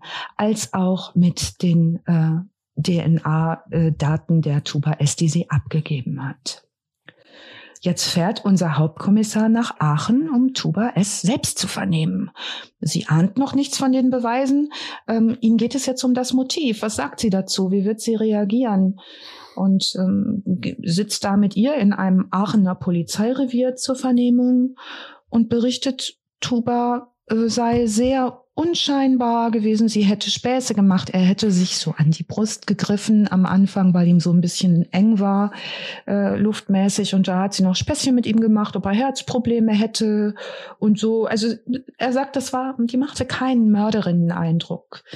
Er ließ sein Diktiergerät mitlaufen und ähm, sie erzählt eine Geschichte und zwar ähm, erklärt sie auch in dieser Geschichte Ungereimtheiten und redet eine Stunde lang in einem Monolog, so ähnlich wie ich jetzt gerade, was aber in einem Verhör eher unüblich ist. Sie habe sich da in Daten geirrt, sie streitet alles ab und am Ende sagt sie, so, das war's, dann ist ja alles erklärt. Glaubt sie, ja. Glaubt sie. Und ähm, was aber unser Ermittler glaubt, ist, dass die lügt. Und Ermittler also, es gibt ja jetzt schon mal zwei. Mhm. Es, Entschuldigung, aber es gibt ja schon mal zwei Dinge, die, die, die man nicht so einfach weg erklären kann. Das erste ist, dass sie ursprünglich gesagt hat, sie hat den nie wieder gesehen. Jemand, den sie schon mal ausgeraubt ja. hat oder, oder bestohlen hat. Ja. Sie hat ihn nicht mehr gesehen und das ist bewiesener oder erwiesenermaßen falsch durch die, durch die DNA-Spur.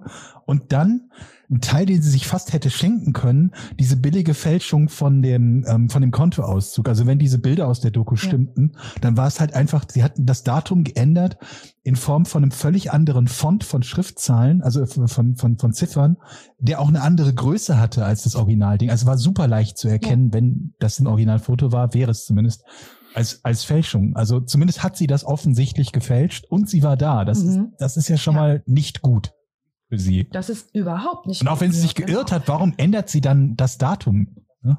Ja. Offenbar, was sie aber gut macht, ist, dass sie äh, äh, Lügen offenbar erzählt, ohne dass das eine, dass ihr eine Regung angemerkt wird. Eddie und Jochen vielleicht auch nochmal, ähm, ihr habt ja auch viel so Profiler-Sachen geguckt, ne? Äh, äh, Filme. Ähm, wisst ihr, was so Lügenmerkmale sind, die Ermittler beobachten ja, bei Leuten die, in Verhören? Ich glaube, wenn die ähm, mit den Augen in dem Moment, wo sie Lügen weg, weg, sich wegdrehen oder klimpern oder so, hat, äh, oder zumindest hat es irgendwas mit den Augen zu tun. Ich glaube, wenn man nach links oben guckt oder so, dann bedeutet das, man liegt oder irgendwie das sowas? ist so beim, beim Pokertisch äh, oder Pokerexperten haben das mal berichtet, dass sie das den. wäre ich schön, wenn es so leicht wäre. Ne? Den, ja, es stimmt auch nicht immer. Das stimmt auch nicht immer, aber ich habe mal ein Poker-Interview gesehen mit irgendwie, ich weiß nicht mehr, wer es war, der meinte, er guckt immer gezielt auf die Augen beim, wenn der Gegenüber irgendwie lügt, dann weiß er in einer großen Prozentzahl der Fälle, dass er, dass er ihn entlarven kann. Also für mich ist das schwer nachzuvollziehen, weil ich in meinem Leben noch nie gelogen habe. Ja. Oh. Ihr habt Eddie jetzt gerade nicht gesehen. Die, die, die Augen wieder zurück, bitte. Ich schiele immer beim Lügen, damit man mir nicht auf die Schliche kommt. Sind wir, sind wir nah dran, Alice? Ist das oder, oder feuchte, nah oder feuchte Hände auch oder so? Ja, jetzt kann man immer schlecht äh, ne, ja. Mhm. Äh, überprüfen, wen ich verhöre, mal kurz äh, prüfen, ob der ein Matschpfötchen hat. Ist natürlich schwierig, kann ich mal ihre Hand fühlen und ja. auch ulkig. Ähm, aber was natürlich ähm, wir uns vorstellen können, ne, wer hat es erfunden? FBI, CIA, Verhörmethoden.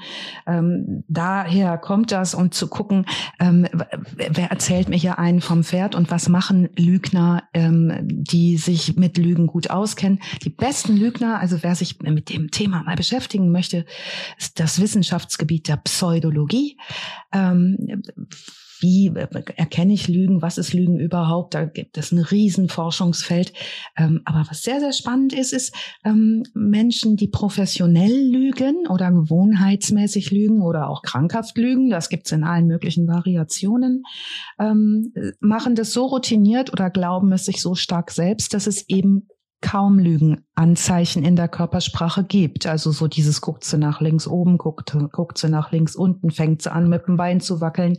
Das wären jetzt ja relativ klare Anzeichen. Das tut sie in diesem Verhör deutlich erstmal nicht. Ja, und Puls und Blutdruck in dieser auch, ne? einstündigen Puls, Blutdruck. Ne? In, in den amerikanischen Filmen kennen wir dann ja auch dieses angeschlossen werden an irgendwelche Messgeräte, was das angeht. Wer sich aber mal wissenschaftlich mit dem Thema beschäftigen möchte, das kann ich euch extrem ans Herz legen ähm, der Gründer sozusagen und auch Berater von ähm, CIA, FBI, wissenschaftlicher Berater.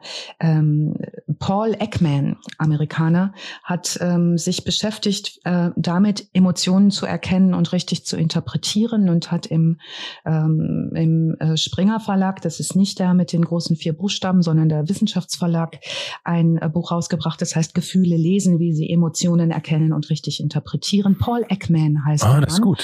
Und der hat die Mikromimik untersucht und sehr, sehr gute Ermittler können in Mikrosekunden erkennen, ob jemand lügt, weil auch bei professionellen Lügnern gibt es, macht der Körper zuerst eine Mikro, Mikro, Mhm. Mikromimik. Wir haben ja ganz viele Muskeln im Gesicht und Leute, die darauf geschult sind, können das erkennen.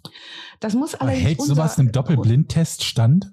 Weil ich habe schon Ja, so viel gehört und, von äh, angeblichen Erkennen und diese, Ja. diese Lügen, der, wie heißen, wie heißen die nochmal, diese Lügendetektoren, die, die diese elektrischen, die die in den USA tatsächlich noch benutzen, sind halt aus dem Bereich der. Pseudowissenschaft. Mhm.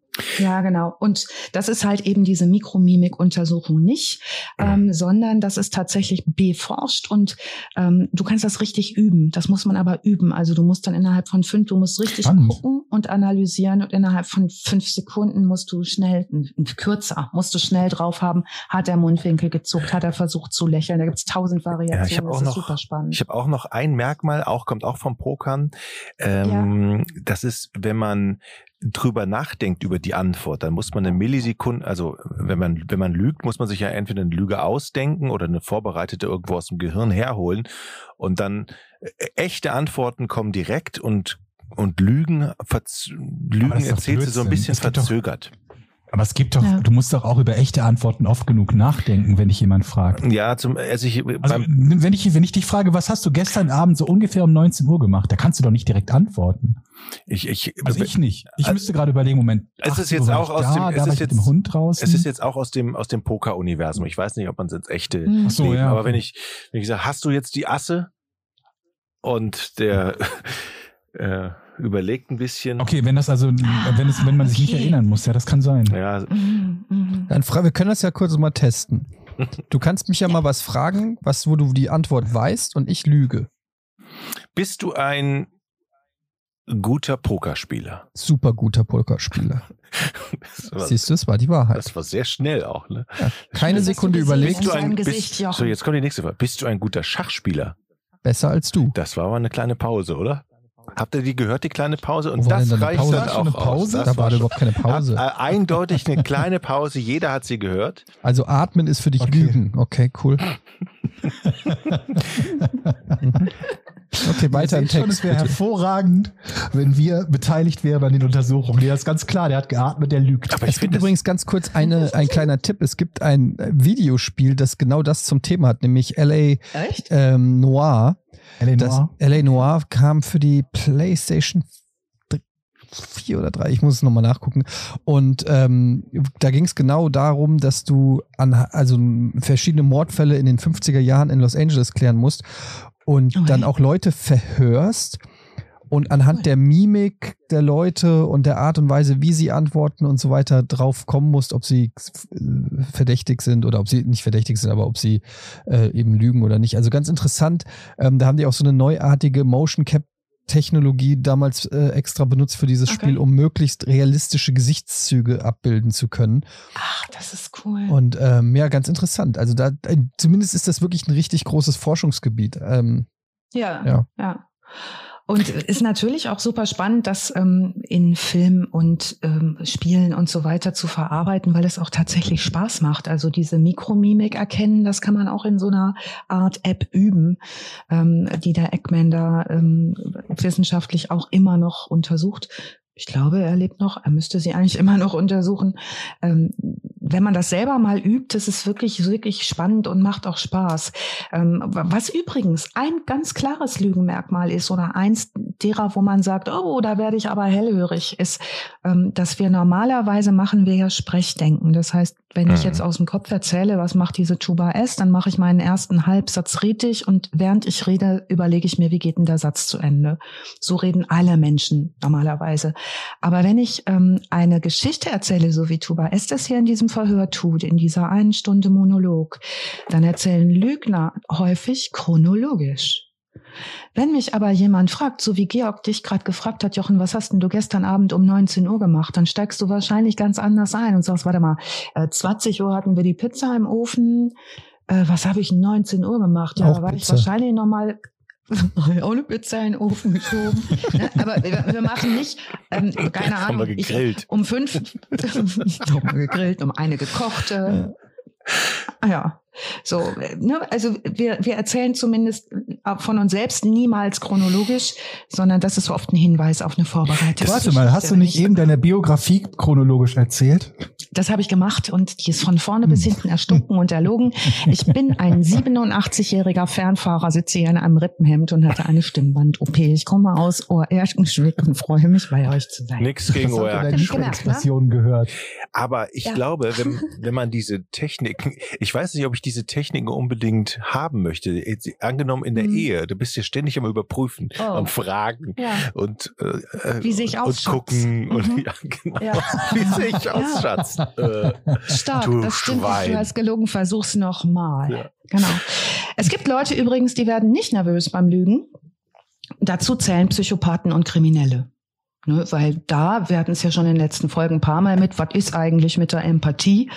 Ähm, das gehört eben auch dazu. Also wenn ne, ich relativ stumpf erzählen kann, hör mal, äh, du siehst fantastisch aus. Dann heißt das natürlich nicht auch, du bist ein Psychopath, dann heißt das, du bist einfach ein sehr, sehr, sehr netter Ehemann und du hast mit Sicherheit auch eine sehr, sehr, sehr schöne Frau.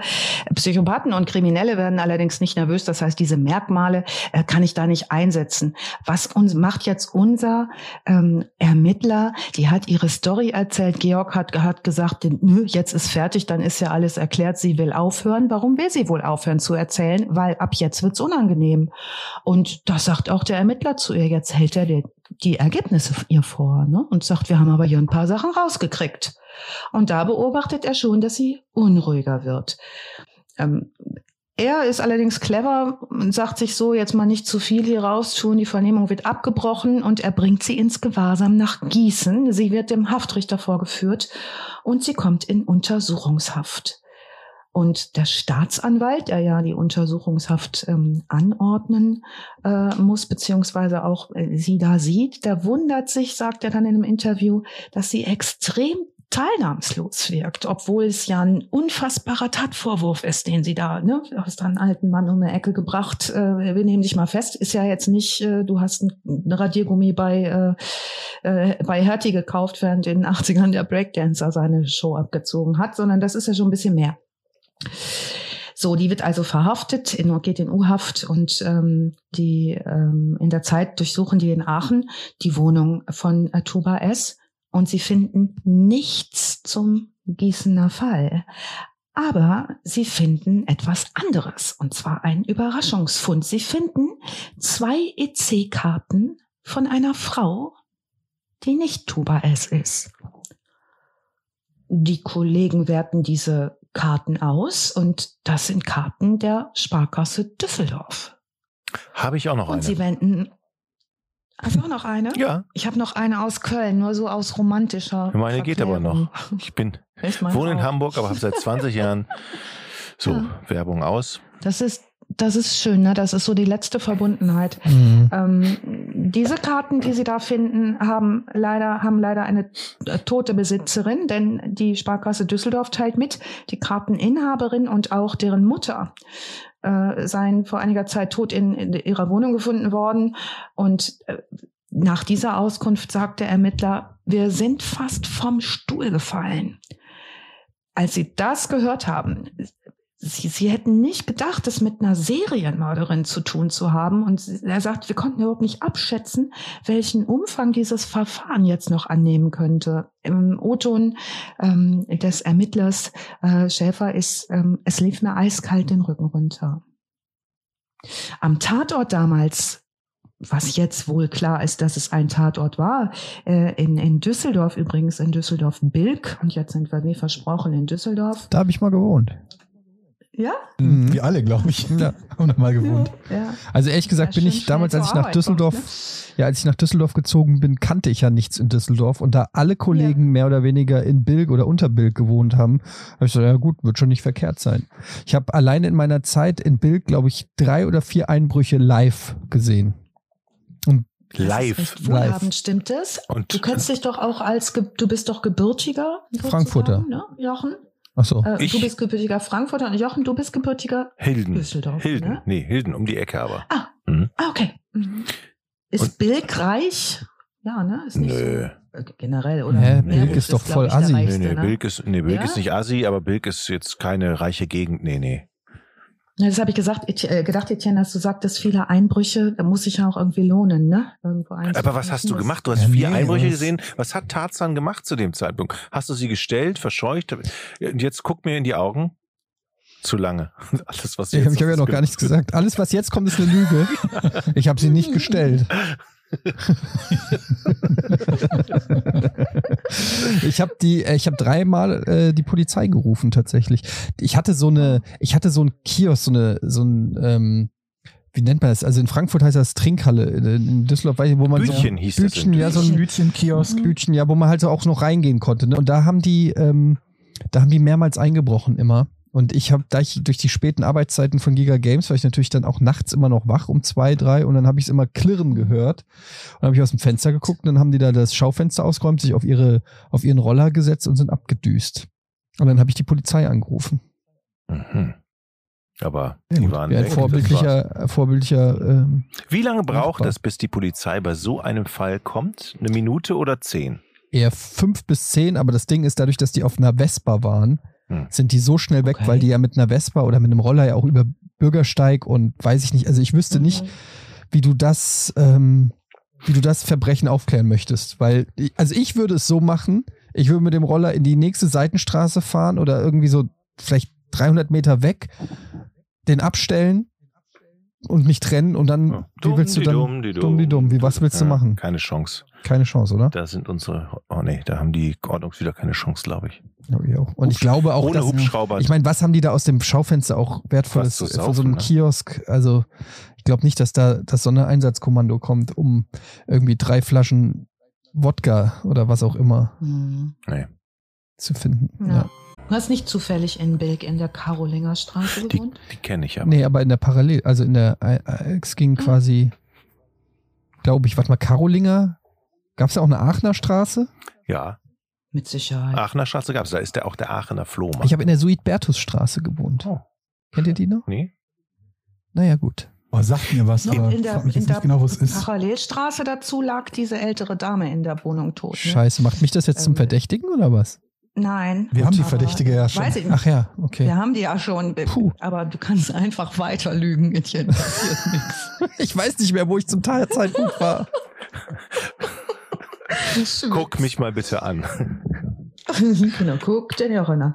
Ältere Dame über 80, ne, liegt mit Halstuch erdrosselt auf dem Boden in der Karolinger Straße. Daneben liegt ihre Tochter, auch tot. Und damals fand man ähm, Jetzt wird's wieder interessant und wir erinnern uns an unseren kleinen Ausflug in die Pharmazie am Anfang dieses Podcasts. Äh, Sie finden Zopiklon-Tabletten in der Wohnung man ging dann damals davon aus, dass, dass, die Tochter ihre Mutter in einem sogenannten erweiterten Suizid ermordet hat, aufgrund psychischer Schwierigkeiten, deswegen auch diese Medikamente nimmt und sich selbst dann mit diesen Medikamenten ähm, suizidiert hat, nachdem sie ihre Mutter erwürgt hat. Zumal auch ein Abschiedszettel da gefunden wurde, auf dem stand, es tut mir leid, Mama. Es gab keine Einbruchsspuren und die Polizei bleibt also bei der, zunächst bei der Hypothese erweiterter Suizid. Denen fällt nicht auf, dass da EC-Karten fehlen. Denen fällt auch nicht auf, dass die EC-Karten auch nach der Tat wenige Meter vom Tatort entfernt noch zum Einsatz kommen. Das fällt aber jetzt auf, als Tuba S ins Visier kommt. Und zwar äh, werden die ähm, Aufnahmen der Überwachungskameras ausgewertet und es wird gesehen, wie ähm, 220 Euro von einer maskierten Person mit Tüchern im Gesicht und einer Brille auf, deren Statur an Tuba S erinnert, äh, 220 Euro abgehoben werden. Sie stellen noch einen Anthropologen mit einem Team, der erstellt so eine Körperanalyse und ist sich zu 100 Prozent sicher, das ist Tuba S. Jetzt sagen die aber, warte mal, ein bisschen Schmucke klaut, 220 Euro, das ist doch unfassbar. Also, äh, ne, das geschieht ja nur wenige Ta Tage nach ihrer ersten Vernehmung, wo es um den, ähm, den Zauberer äh, Erich N. ging. Ähm, Sie streitet alles ab. Sie sagt dann, sie habe da nur eine Freundin besucht, als sie befragt wird. Sie habe sich mit der am Nachmittag gestritten. Die Freundin sei dann in den Urlaub geflogen und Tuba S sei alleine zurückgeblieben. Die Beamten finden, das ist ein schwaches Alibi. Also ich streite mich und dann fliegt eine in Urlaub, ist ja nun ein bisschen farfetched. Aber die fragen sich, warum denn? Was ist denn das Motiv? Und untersuchen jetzt ihre Finanzen. 220 Euro ist jetzt ja nichts, wo man sagt, da bringe ich meine alte Frau für um. Ne? Also das ist schon mega. Jedenfalls äh, stellen sie fest, ihre finanzielle Not ist offenbar so groß, hat, dass sie 72 Anfragen an Kreditinstitute äh, gestellt hat, um Kredite bewilligt zu bekommen. Sie hatte ihre Konten zum Teil horrend überzogen. Ihre finanzielle Lage war prekär. Am Silvester des Vorjahres hatten sie und ihre langjährige Lebenspartnerin sich getrennt. Tuba wollte aus der gemeinsamen Wohnung ausziehen, am liebsten zurück zu ihren Eltern. Da können wir uns vorstellen, ne? mietfrei wohnen bei den Eltern ist natürlich wenn ich kein Geld habe, auch eine Option oder wenn ich verschuldet bin, die lehnen das ab. Tuba S fühlt sich wieder sehr verletzt und jetzt beginnen die ähm, Ermittler den Tathergang in Bilk zu rekonstruieren. Und zwar sagen sie, es muss folgendermaßen abgelaufen sein. Tuba S trifft zufällig auf die ältere Dame vor dem Haus. Sie sieht, dass sie Goldschmuck trägt. Sie folgt ihr unter einem Vorwand in die Wohnung. Sie erdrosselt sie dort mit ihrem Schal, nimmt ihr den Schmuck ab, wartet auf die Tochter. Die Tochter kommt nach Hause, Tuba S schlägt zu, sie schlägt sie zu Boden, die Tochter knallt mit dem Kopf an die Zentralheizung. Dann wird sie bewusstlos, beziehungsweise ist benommen. Dann muss ihr ein Schlafmittel verabreicht worden sein und noch bevor sie äh, weggedämmert ist, muss Tuba S ihr die PIN-Nummern für die EC-Karten verraten haben. Danach erstickt sie sie mit einem Kissen schreibt den Brief, von dem wir eben gehört haben, und täuscht so den erweiterten Suizid vor. Die Ermittler sind sich sicher, das war ein Zufallsopfer. Die kannten sich nicht. Und jetzt müssen wir uns mal vorstellen, 28.04., 28. Mai 2016 war der erste Kontakt mit der Polizei, den Tuba S hatte, also eine Woche vor der Tat in Düsseldorf. Und der Ermittler sagt, er fragt sich bis heute, warum sie das auch noch getan hat. Bei Erich N. war es vielleicht ein Rachemotiv. Der hatte sie ja auch angezeigt, als sie ihm 3000 Euro geklaut hat. Da hatte sie ihm auch noch geschrieben, den Brief fand man später. Äh, ähm, damit sei ja nun auch klar, dass er geschafft hätte, dass sie vorbestraft sei. Ähm, aber dann dieses Ding, was sie da abgezogen hat, das ist den Ermittlern bis heute ein Rätsel, sagt der Ermittler. Wie dem auch immer sei, der Fall bleibt kompliziert. Äh, sie sitzt ab dem 25. Mai in Untersuchungshaft. Sie macht keine Aussage und es gibt auch kein Geständnis. Die Beweislage besteht ausschließlich aus sehr komplexen Indizien. Das sieht jetzt Die für mich noch nicht so nach einer Verurteilung aus. Wart's ab. Jochen. Okay. Das ist unglaublich, denn dieser Staatsanwalt ist ein relativ junger Mann. Äh, der ist um die 38 Jahre alt und der klagt die an. Und er sagt, das kann ich nur tun, wenn die Indizienlage so dicht ist, dass ich irgendwie ähm, eine Hoffnung habe, da kriege ich was mit geregelt. Es gibt keine Zeugenaussagen, die ist nicht gesehen worden, sie macht kein Geständnis. Der Staatsanwalt beantragt dennoch lebenslang mit besonderer Schwere der Schuld und anschließender Sicherheitsverwahrung. Frage ist jetzt, reichen die Indizien? Ohne Zeugenaussagen ist das oft eher dünn. DNA übrigens reicht oft alleine auch nicht aus.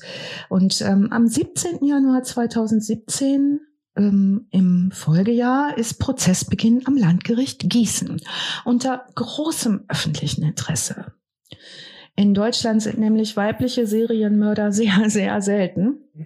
Und äh, Thomas Hauburger, der Staatsanwalt, der 38-Jährige, hat eine sehr schwere äh, Aufgabe äh, zu bewältigen. Im Prozess beobachtend dabei ist eine Journalistin des Spiegel, äh, Julia Jüttner, die darüber äh, 2018 im Februar einen Artikel schreibt. Und sie beobachtet die Frau, die eine Gefahr für die Allgemeinheit sein soll, freut sich. Tuba S. sieht ihre Familie wieder, als sie erstmals den Sitzungssaal 207 des Landgerichts Gießen betritt. Ähm, Im Zuschauerraum in der zweiten Reihe sitzen zwei Verwandte und weinen. Sie lächelt, zuwinken kann sie ihnen nicht. Ihre Hände sind auf dem Rücken gefesselt. Es ist der 17. Januar 2017 Prozess. Auftakt. Die Anklage lautet dreifacher Mord. Sie versteckt sich nicht hinter einem Aktenordner oder hinter ihren Verteidigern vor den Blicken und den Fotografen. Sie steht aufrecht da, fester Blick, als wollte sie der fünften großen Strafkammer, so Julia Jüttner in diesem Artikel, dem Staatsanwalt und den Besuchern im Saal sagen, ich habe nichts zu verbergen. Ich habe nichts getan. Die Anklageschrift hingegen ist 50 Seiten stark. Die weitere Beweisaufnahme dauert fast ein Jahr. Ähm, Richterin Enders Kunze wird einiges weiterhin vorgelegt. Die Tatabläufe, ähm, Sie, Sie wissen bei zum Beispiel Erich N., dass sie ausgestattet mit Einweghandschuhen und zwei Flaschen Bier zu Erich N. gegangen sein muss, ihm ins Gesicht geschlagen haben muss, ihn auf den Küchenboden äh, geschlagen haben muss, sich auf seinen Brustkorb gekniet haben muss und ihn gewürgt haben muss, bis er verstarb. Dann durchsucht sie die Wohnung, nimmt Schlüssel und Laptop, geht zu ihrer Freundin. Dann ist sie dort bei ihrer Freundin, also mit zwei S. Sie ist dort. Sie essen gemeinsam mit anderen Freundinnen. Dort muss sie dann nachgedacht haben, wie sie die Spuren verwischen kann und geht in die Wohnung zurück. Was absolut außergewöhnlich ist, weil das Entdeckung, Entdeckungsrisiko immens ist. Später wird der Gutachter dazu sagen, auch das ist ein Zeichen dafür, dass sie da relativ roh unterwegs ist, relativ unbeeindruckbar. Dann legt sie dort den Brand und geht und kehrt am frühen Morgen zurück in die Wohnung ihrer Freundin. Alles in allem haben wir eine sehr dichte Beweislage. Sie jedoch schweigt zu allem, wirkt anfangs etwas angespannt und im weiteren Verlauf des Prozesses immer eher teilnahmslos.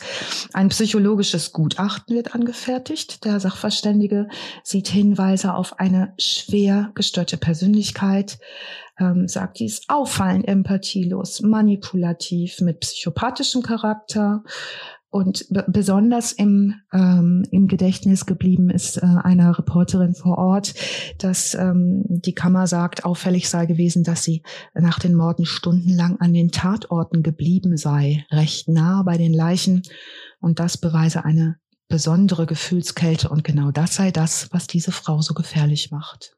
Ja, vor allen Dingen, die hat ja auch noch weitere Verbrechen geplant. Ne? Sie hat ja die eine ältere Dame umgebracht und sich gedacht, hey, ich kann da ja vielleicht noch mehr Ja. rausholen, Ja. indem ich warte, bis die Tochter vorbeikommt, Ja. die auch noch umbringen, um ihr dann 220 Euro oder was das war zu klauen. Ja, Und das nur, weil sie die Frau auf der Straße getroffen hatte. Ja, Nur weil sie die. Frau auf der Straße getroffen hatte, die Schmuck getragen hat und hat sich gedacht, oh, da hat die Genau. bestimmt Geld, bringe ich die mal um. ja. Das ist so irre. Und hätte sie die Ja, Karten oder? nicht bei sich in der Wohnung behalten, hätte man sie vermutlich dafür nie angeklagt, weil der Fall ja schon, das war ja noch nicht Ja. mal ein Fall. Der ist ja nicht mal ein Fall zu den Akten gelegt, obwohl eigentlich schon, also erweiterter Suizid halt. Aber sie war ja nicht mal eine Verdächtige, der Fall war ja abgeschlossen. Nee. Das ist, das ist so Ja. irre, die Kombination davon.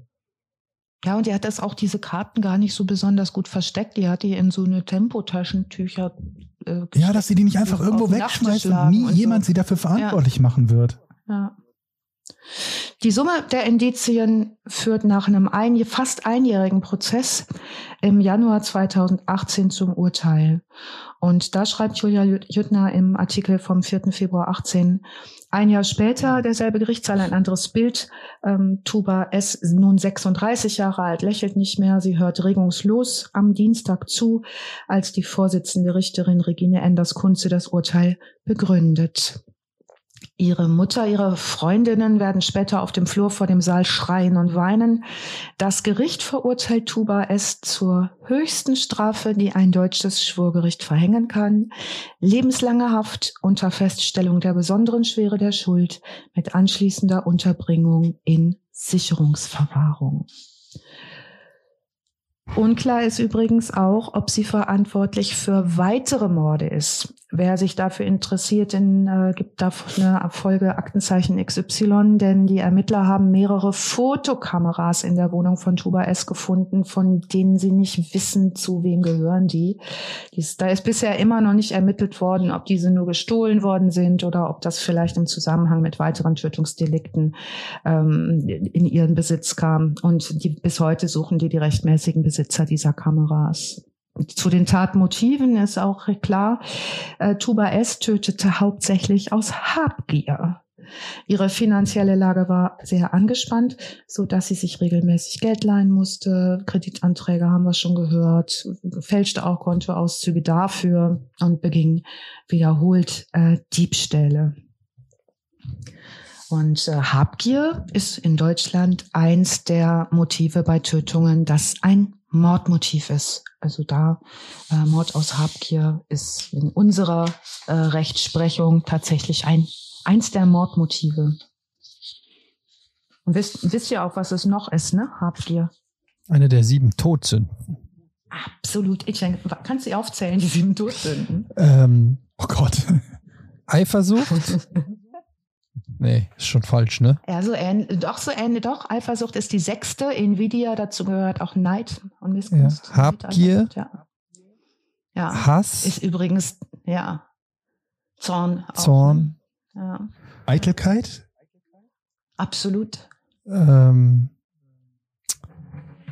ähm, Wut? Oder Ja. Ra Wut, Rachsucht, Jähzorn. Genau. Ja. Ähm, und ich glaube Bayern-Fan. Faulheit. Faulheit ist. Aber Faulheit, ne? Wer, wer, wer sagt, dass Faulheit eine Todsünde ist? Also das ist doch Die katholische Kirche, Jochen. Dass dich das abfuckt, Ah, glaube ich sofort. ehrlich. Ähm, äh, aber Eddie, jetzt würde mich mal interessieren, warum kannst denn du die sieben Todsünden so aufzählen und dann nur noch auf Weil du Englisch? Film 7 gesehen Weil ich, weil ich, ja, Ja, weil, weil ich den Film Hallo, natürlich wa? einige Male gesehen Ja. habe. What's in the box? Mega. What's in the box? Ja. Ja. Geiler Film. Also äh, in der Reihenfolge. Ähm, erste Todsünde Hochmut, zweite Todsünde Habgier, Habsucht. Das heißt, damit sind wir aus dem, äh, ne, unsere christlichen Wurzeln beziehungsweise diese Regeln, die haben natürlich einen Einfluss auf unsere Strafgesetzgebung gehabt. Wollust ist die dritte, Zorn ist die vierte, Völlerei ist die fünfte, Neid, Eifersucht, Missgunst die sechste und Faulheit ist die siebte Todsünde. Es gibt aber auch eine ganze Menge lässliche Sünden, da passiert da nichts, da kommt man da nicht in der Hölle für. Ähm, Im Strafrecht ist Habgier äh, ein Tatbestandsmerkmal des Mordes nach Paragraph 211 Strafgesetzbuch und eines der Merkmale, das eine Tötung als Mord qualifiziert. Wird als rücksichtsloses Streben nach Gewinn um jeden Preis definiert und gehört zum äh, subjektiven Tatbestand Mordmerkmal der ersten Gruppe.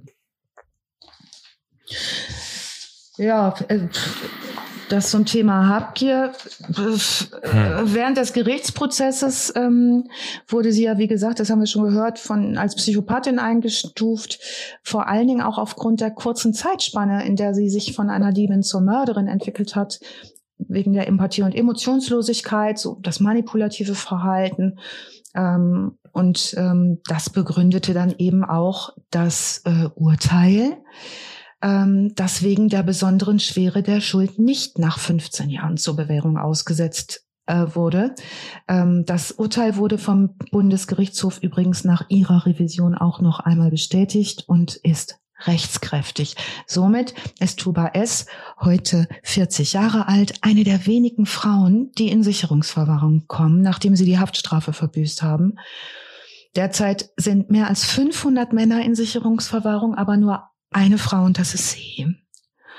Tuba, es sei voll schuldfähig, sagt die Richterin. Sie wusste bei jeder Tat, was sie tat. Und der Staatsanwalt Thomas Hauburger sagt im Anschluss, die Prognose der Angeklagten sei, extrem ungünstig. Sie habe eine dissoziale Persönlichkeitsstruktur, einen Hang zu erheblichen Straftaten. Und der Anwalt äh, Roland Weber spricht für Angehörige zweier Opfer, die er als Nebenkläger vertritt. Das Urteil lindere zwar keineswegs deren Trauer oder Schmerz, aber es mindere den Schrecken. Auch das zitiert Julia Jüttner in ihrem Spiegelartikel. Hm.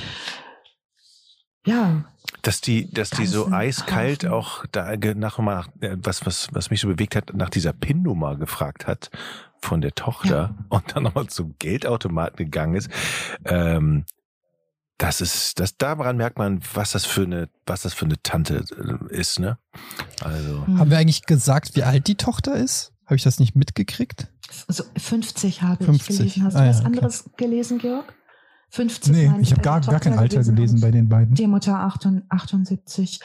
Ähm, Fun Fact am Rande, äh, sie hat am 5. März letzten Jahres, so zu Beginn der Pandemiesaison bei uns, ähm, äh, nochmal Schlagzeilen gemacht in einer großen äh, deutschen äh, Tageszeitung, möchte ich es kaum nennen. Ähm, und zwar stand sie erneut vorm Gericht, weil sie beim Gefängniseinkauf am 29. Januar 2019 beim Clown erwischt worden ist. Und zwar wollte sie im Gefängnisshop Shampoo, Spülung, Haarkur, Tabak und Rindfleisch für zusammen 42,85 Euro klauen, hat dafür einen Strafbefehl in Höhe von 600 Euro kassiert, gegen den ist sie auch vorgegangen. Äh, und dann hat Richterin Silvia Benisch gesagt, wir könnten statt 600 auf 300 Euro reduzieren, weil sie ja in Haft sind. Den Vorschlag hat sie angenommen und nach zehn Minuten war ihr zweiter Prozess dann auch beendet. Im Gefängnis klauen ist natürlich auch geil. Sieht bestimmt Auf der anderen Seite, hier. ich meine, hat ja nicht mehr viel zu verlieren, ne? Mhm. Mit lebenslanger Haft und anschließender Sicherungsverwahrung. Ja. Mhm. ja.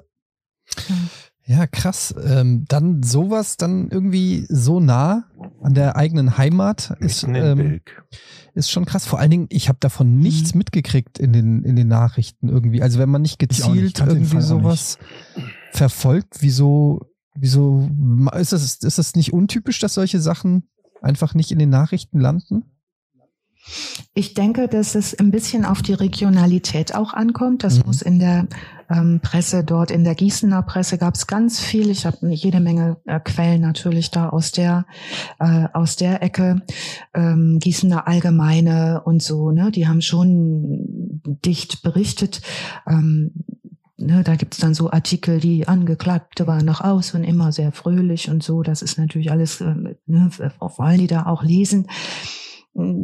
Ich habe den Fall selber auch damals nicht mitbekommen, aber tatsächlich hat die große deutsche ähm, äh, Tageszeitung, die überall zu haben ist, da auch drüber berichtet. Die beziehen sich zumindest in diesem Shampoo-Klau-Artikel auf einen Artikel äh, nach dem Urteil. Das muss dort auch drin gestanden haben. Und das, obwohl es ja eigentlich es in, in, Anführungsstrichen spektakulärer Fall ist. Ne? Also nicht unbedingt ja. von vom Tathergang und so, weil ich, ich sag mal so, bei, ja. bei Serienmördern gibt es natürlich schon spektakulärere Fälle, aber insofern, dass es halt A, eine Frau ist und B, die einzige, die anschließend irgendwie in Sicherungsverwahrung landet, ne, was ja ein ziemliches ja. Novum ist. Also Novum vielleicht nicht, aber zumindest im Moment ist sie die einzige. Ich habe mir jetzt gerade auch mal ein Bild von ihr angeguckt. Also das ist ja auch, da, da, da glaubst du nicht, dass die drei, drei Menschen getötet hatten. Das ist eine ganz normale mhm. Frau, wie sie zu aber Tausenden hier rumlaufen, aber. Das hat man ja immer. Ja, also ja. wenn du Mörder einfach ja. am, am Aussehen erkennen würdest, wäre es natürlich auch relativ einfach Ähm, Übrigens nochmal zur Auflösung ähm, der Frage von vorhin. Ich habe mittlerweile rausgefunden, wie viele Morde es im Jahr 2018 in den USA gab. Wollt ihr mal schätzen? Ich glaube, es sind 10 In pro der 100.000 Gesamt-USA. Einwohner. Ich 10 rechne pro gerade hoch. 100.000? Das kann kein Mensch Ja, ausrechnen. das wären 100 pro Million. Georg kann. Das sind bei 300 Millionen, 30.000. Aber es ist jetzt die Frage, ob da Mord oder Mord und Totschlag alles zusammengerechnet wird. Also so viele sind es nicht. Ähm, es sind 16.214. Ähm, aber da, äh, weil ich mich jetzt auch nicht genau sicher, was du gerade gesagt hast, ist die, das ist die Tötungsrat, äh, die Liste der Tötungen. Inwiefern da das jetzt genau ist und Ja, das Tötungen sind ja vermutlich auch Nicht-Morde dabei, ne? Also auch Totschlag und so. ja, also Tötungsdelikte, keine Ahnung, ja wahrscheinlich, keine Ahnung. Ähm, und was glaubt ihr, in äh, welchem Land die meisten Tötungsdelikte sind? In welchem Land? Mhm. Weltweit? In Mhm. welchem Land? Brasilien. Oder meinst du- Mhm. Das ist Moment, korrekt. insgesamt Das ist korrekt. Quote? Ja, da, die Quote ist in Venezuela am höchsten, aber die, äh, die Anzahl der Tötungen, zumindest im Jahr 2017, war in Brasilien am höchsten mit 63.895. Wobei halt die Frage ist, kann man den Zahlen von China zum Beispiel trauen? Oder Ja. liegt es irgendwie in deren Interesse, da ein bisschen was zu verheimlichen? Würde ich spontan mal sagen, nein. Kann man bei jedem Land fragen. Also in China Ja. gab es wohl nur 8000 knapp. Insofern würde ich die Frage mal mit Nein beantworten. 8000 bei wie viel? 2 Milliarden? Das ich glaube nicht, nee, 1, Rel- 1, irgendwas Milliarden. Relativ wenig, ja. Das ist das Vierfache von Amerika und 1,4 Milliarden. die Hälfte der Tötungen. Aber ich meine, wenn China so eine Quote hätte wie Deutschland, käme das hin, auch, auch ohne dass sie lügen. Ja, es wäre eine Quote Aber von es ist halt 0,4. Also die Tötungsrate in China ist 0,4, die in Deutschland hatten wir ja, glaube ich, vorhin. Das ist, glaube ich, äh, 0,9 oder so, glaube ich, ne? oder 1 um den Dreh rum. ich guck's kurz, dann hätten wir das auch geklärt, ist 0,7. Ja, also ist natürlich möglich, ne? Also es ist jetzt nicht total unrealistisch, dass, äh, dass China halt eine etwas niedrigere, niedrigere Quote hat als Deutschland. Ja. Naja. Ja.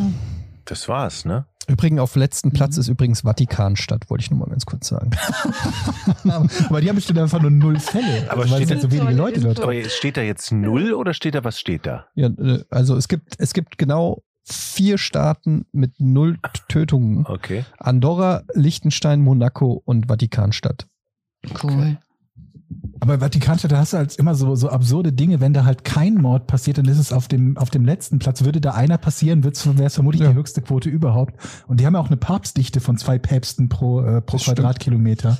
Also es ist äh, 453 So Einwohner. Wie viel? 453 Jetzt zieh ich mich Einwohner. Also wenn ihr mich fragt, ich ziehe da nicht hin, da ist mir eine zu hohe Papstdichte. Das äh, sag ich. So eine, so eine Grundschule ungefähr. Schön. Also ich finde das schön, dass das mal ein Fall direkt aus unserer alten Hut war, wo wir alle uns noch gut dran erinnern können an Bilk. Da gab es übrigens auch eine, eine coole Kneipe, ich weiß nicht, ob es die noch gibt, die, die Katze hieß die, da waren ab und zu, die, die, die Hosen waren da ab und zu früher Bier trinken. So. Okay. Äh, nur so am Rande. Äh, ja, eine, eine schöne Geschichte. Mit, jetzt habe ich drei, haben wir drei Morde, 24 davor. Ja. Ich resümiere, jetzt haben wir 27 Opfer in, nach fünf Folgen. Das Ja. ist doch Mhm. okay. An dieser Stelle ein großes Dankeschön natürlich wieder Alice für das äh, tolle Recherchieren und die spannende Aufbearbeitung dieses Falls. Und ähm, nochmal ein kleiner Hinweis an alle Zuhörerinnen, die ähm, den Podcast jetzt hier hören und vielleicht gar nicht auch mit dem, äh, wir sind ja eigentlich ein Spin-off vom Podcast ohne richtigen Namen, aber es gibt, kann ja durchaus sein, dass viele Leute den Podcast ohne richtigen Namen gar nicht kennen und hier einfach als True Crime Fans gelandet sind. Weitere Infos zu den Entwicklungen von vorn, also vom Verbrechen ohne richtigen Namen, findet ihr trotzdem auf dem Podcast, äh, auf dem Podcast, auf dem Twitter-Account vom Podcast ohne richtigen Namen. Den sage ich jetzt nochmal, twitter.com slash Podcast ohne Name. Also wer da noch nicht followt und hier gerne zuhört und wissen will, wann kommt die neue Folge, tut sich irgendwas oder so, da gerne mal den ähm, Twitter-Account vom Podcast ohne Namen ähm, followen. Das ist nämlich die offizielle Newsquelle. Aber ich denke, wir werden mittelfristig dann irgendwann auch mal noch einen eigenen Account machen für vorn oder so, aber jetzt fünfte Folge gehen wir das alles noch ein bisschen langsamer an. So sieht's aus. Ja? Alice, vielen, vielen Ja. Dank. Ähm, und ich bin mir ziemlich sicher, dass wir auch irgendwann mal deine, deine Skripte, deine Scribbles mal zu sehen bekommen. Irgendwie, irgendwie, die müssen wir Super irgendwann mal gerne. posten. Ähm, ich Ach meine, so. Ähm, ja, sorry. Nee? Nee, ich wollte nur sagen, wir planen jetzt erstmal ähm, eine zweiwöchentlichen Release. Ne, Wir hatten ja jetzt die vier, Mhm. also es ist ein bisschen Release-Chaos. Wir haben erst die vier für die Patreons von Podcast ohne richtigen Namen direkt an einem Tag rausgeballert. Dann haben wir sie für die Öffentlichkeit wöchentlich rausgeballert. Und jetzt gehen wir in Serie mit einem geplanten 14-tägigen Rhythmus, den wir versuchen auch so einzuhalten. Aber da bin ich eigentlich recht zuversichtlich. Das heißt, ab sofort vorn immer jeden Zweiten. zweiten Montag. ne? So, bis auf Ja. weiteres. Hm, so haben wir es geplant. So ist der Plan. So wird Das sein. ist der Plan. Und ähm, wir werden ja jetzt auch vermutlich, das kann man auch schon mal als Disclaimer sagen, in den ein oder anderen Folgen auch Werbung haben und überlegen da gerade, ob wir da auch eine ähnliche Lösung finden, wie wir es auch beim Podcast ohne richtigen Namen gemacht haben, zum Beispiel ein Steady- oder Patreon-Account, wo man dann gegen einen kleinen Obolus ähm, als Support auch dann die Folge werbefrei bekommt. Haben wir jetzt aber auch noch nicht am Start. Aber das sind so Gedanken, mit denen wir gerade spielen. Nur mal so als Info. Ähm, Genau, so sieht es aus. Wir halten euch auf dem Laufenden. Alice, vielen, vielen Dank. Kannst du, da, Sehr darf, ist das, darf man das eigentlich schon sagen, was in der sechsten Folge, also kannst du einen kleinen Appetit haben Nee. geben oder, oder darf man Nee. gar nicht? Ne? Okay, alles klar, da Georg kommt der Schiedsrichter verbietet's. schon. Okay, alles klar. Ich hab, Geheim. ich Das ziehe ist- Aber okay, okay. Ähm, mehr als ein Opfer, jetzt nur mal so für mehr als ein äh, Ja. auch. äh, Oh, jetzt sei nicht so opfergeil. Du bist der Buchhalter des Und Todes. eine Frage hatte ich noch, Alice. Du hattest die Ja. Berufsbezeichnung dieses Typen oder diese die, die Berufsbezeichnung der Leute, die ähm, den anderen in die Augen gucken und gucken, ob die lügen. Wie hieß, wie, wie, war nochmal dieser Beruf? Pseu also diese, diese Fachrichtung, Oder die Fachrichtung. Pseudologie, die Pseu- ist noch nicht so alt. Pseudologie. Pseudologie. Also da werden dann Mhm. Pseudologen Es gibt es auch als. Störung. äh, Ja. Also äh, genau, also das ist ein Teilbereich, äh, ich nehme mal an, der Psychologie. Ähm, Die ähm, Pseudologie gibt es auch als sozusagen als Störungsbild im Rahmen von narzisstischen Störungen. Häufig tritt das zusätzlich als Symptom auf, nennt sich Pseudologia Fantastica, das sind notorische Lügner. Mhm.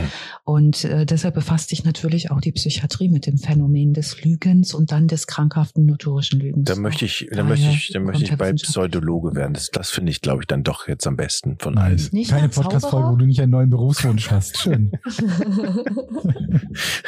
Aber wenn man alles kann, Zauberer ist ja auch gefährlich, wie wir jetzt gelernt haben. Von daher, Absolut, Georg.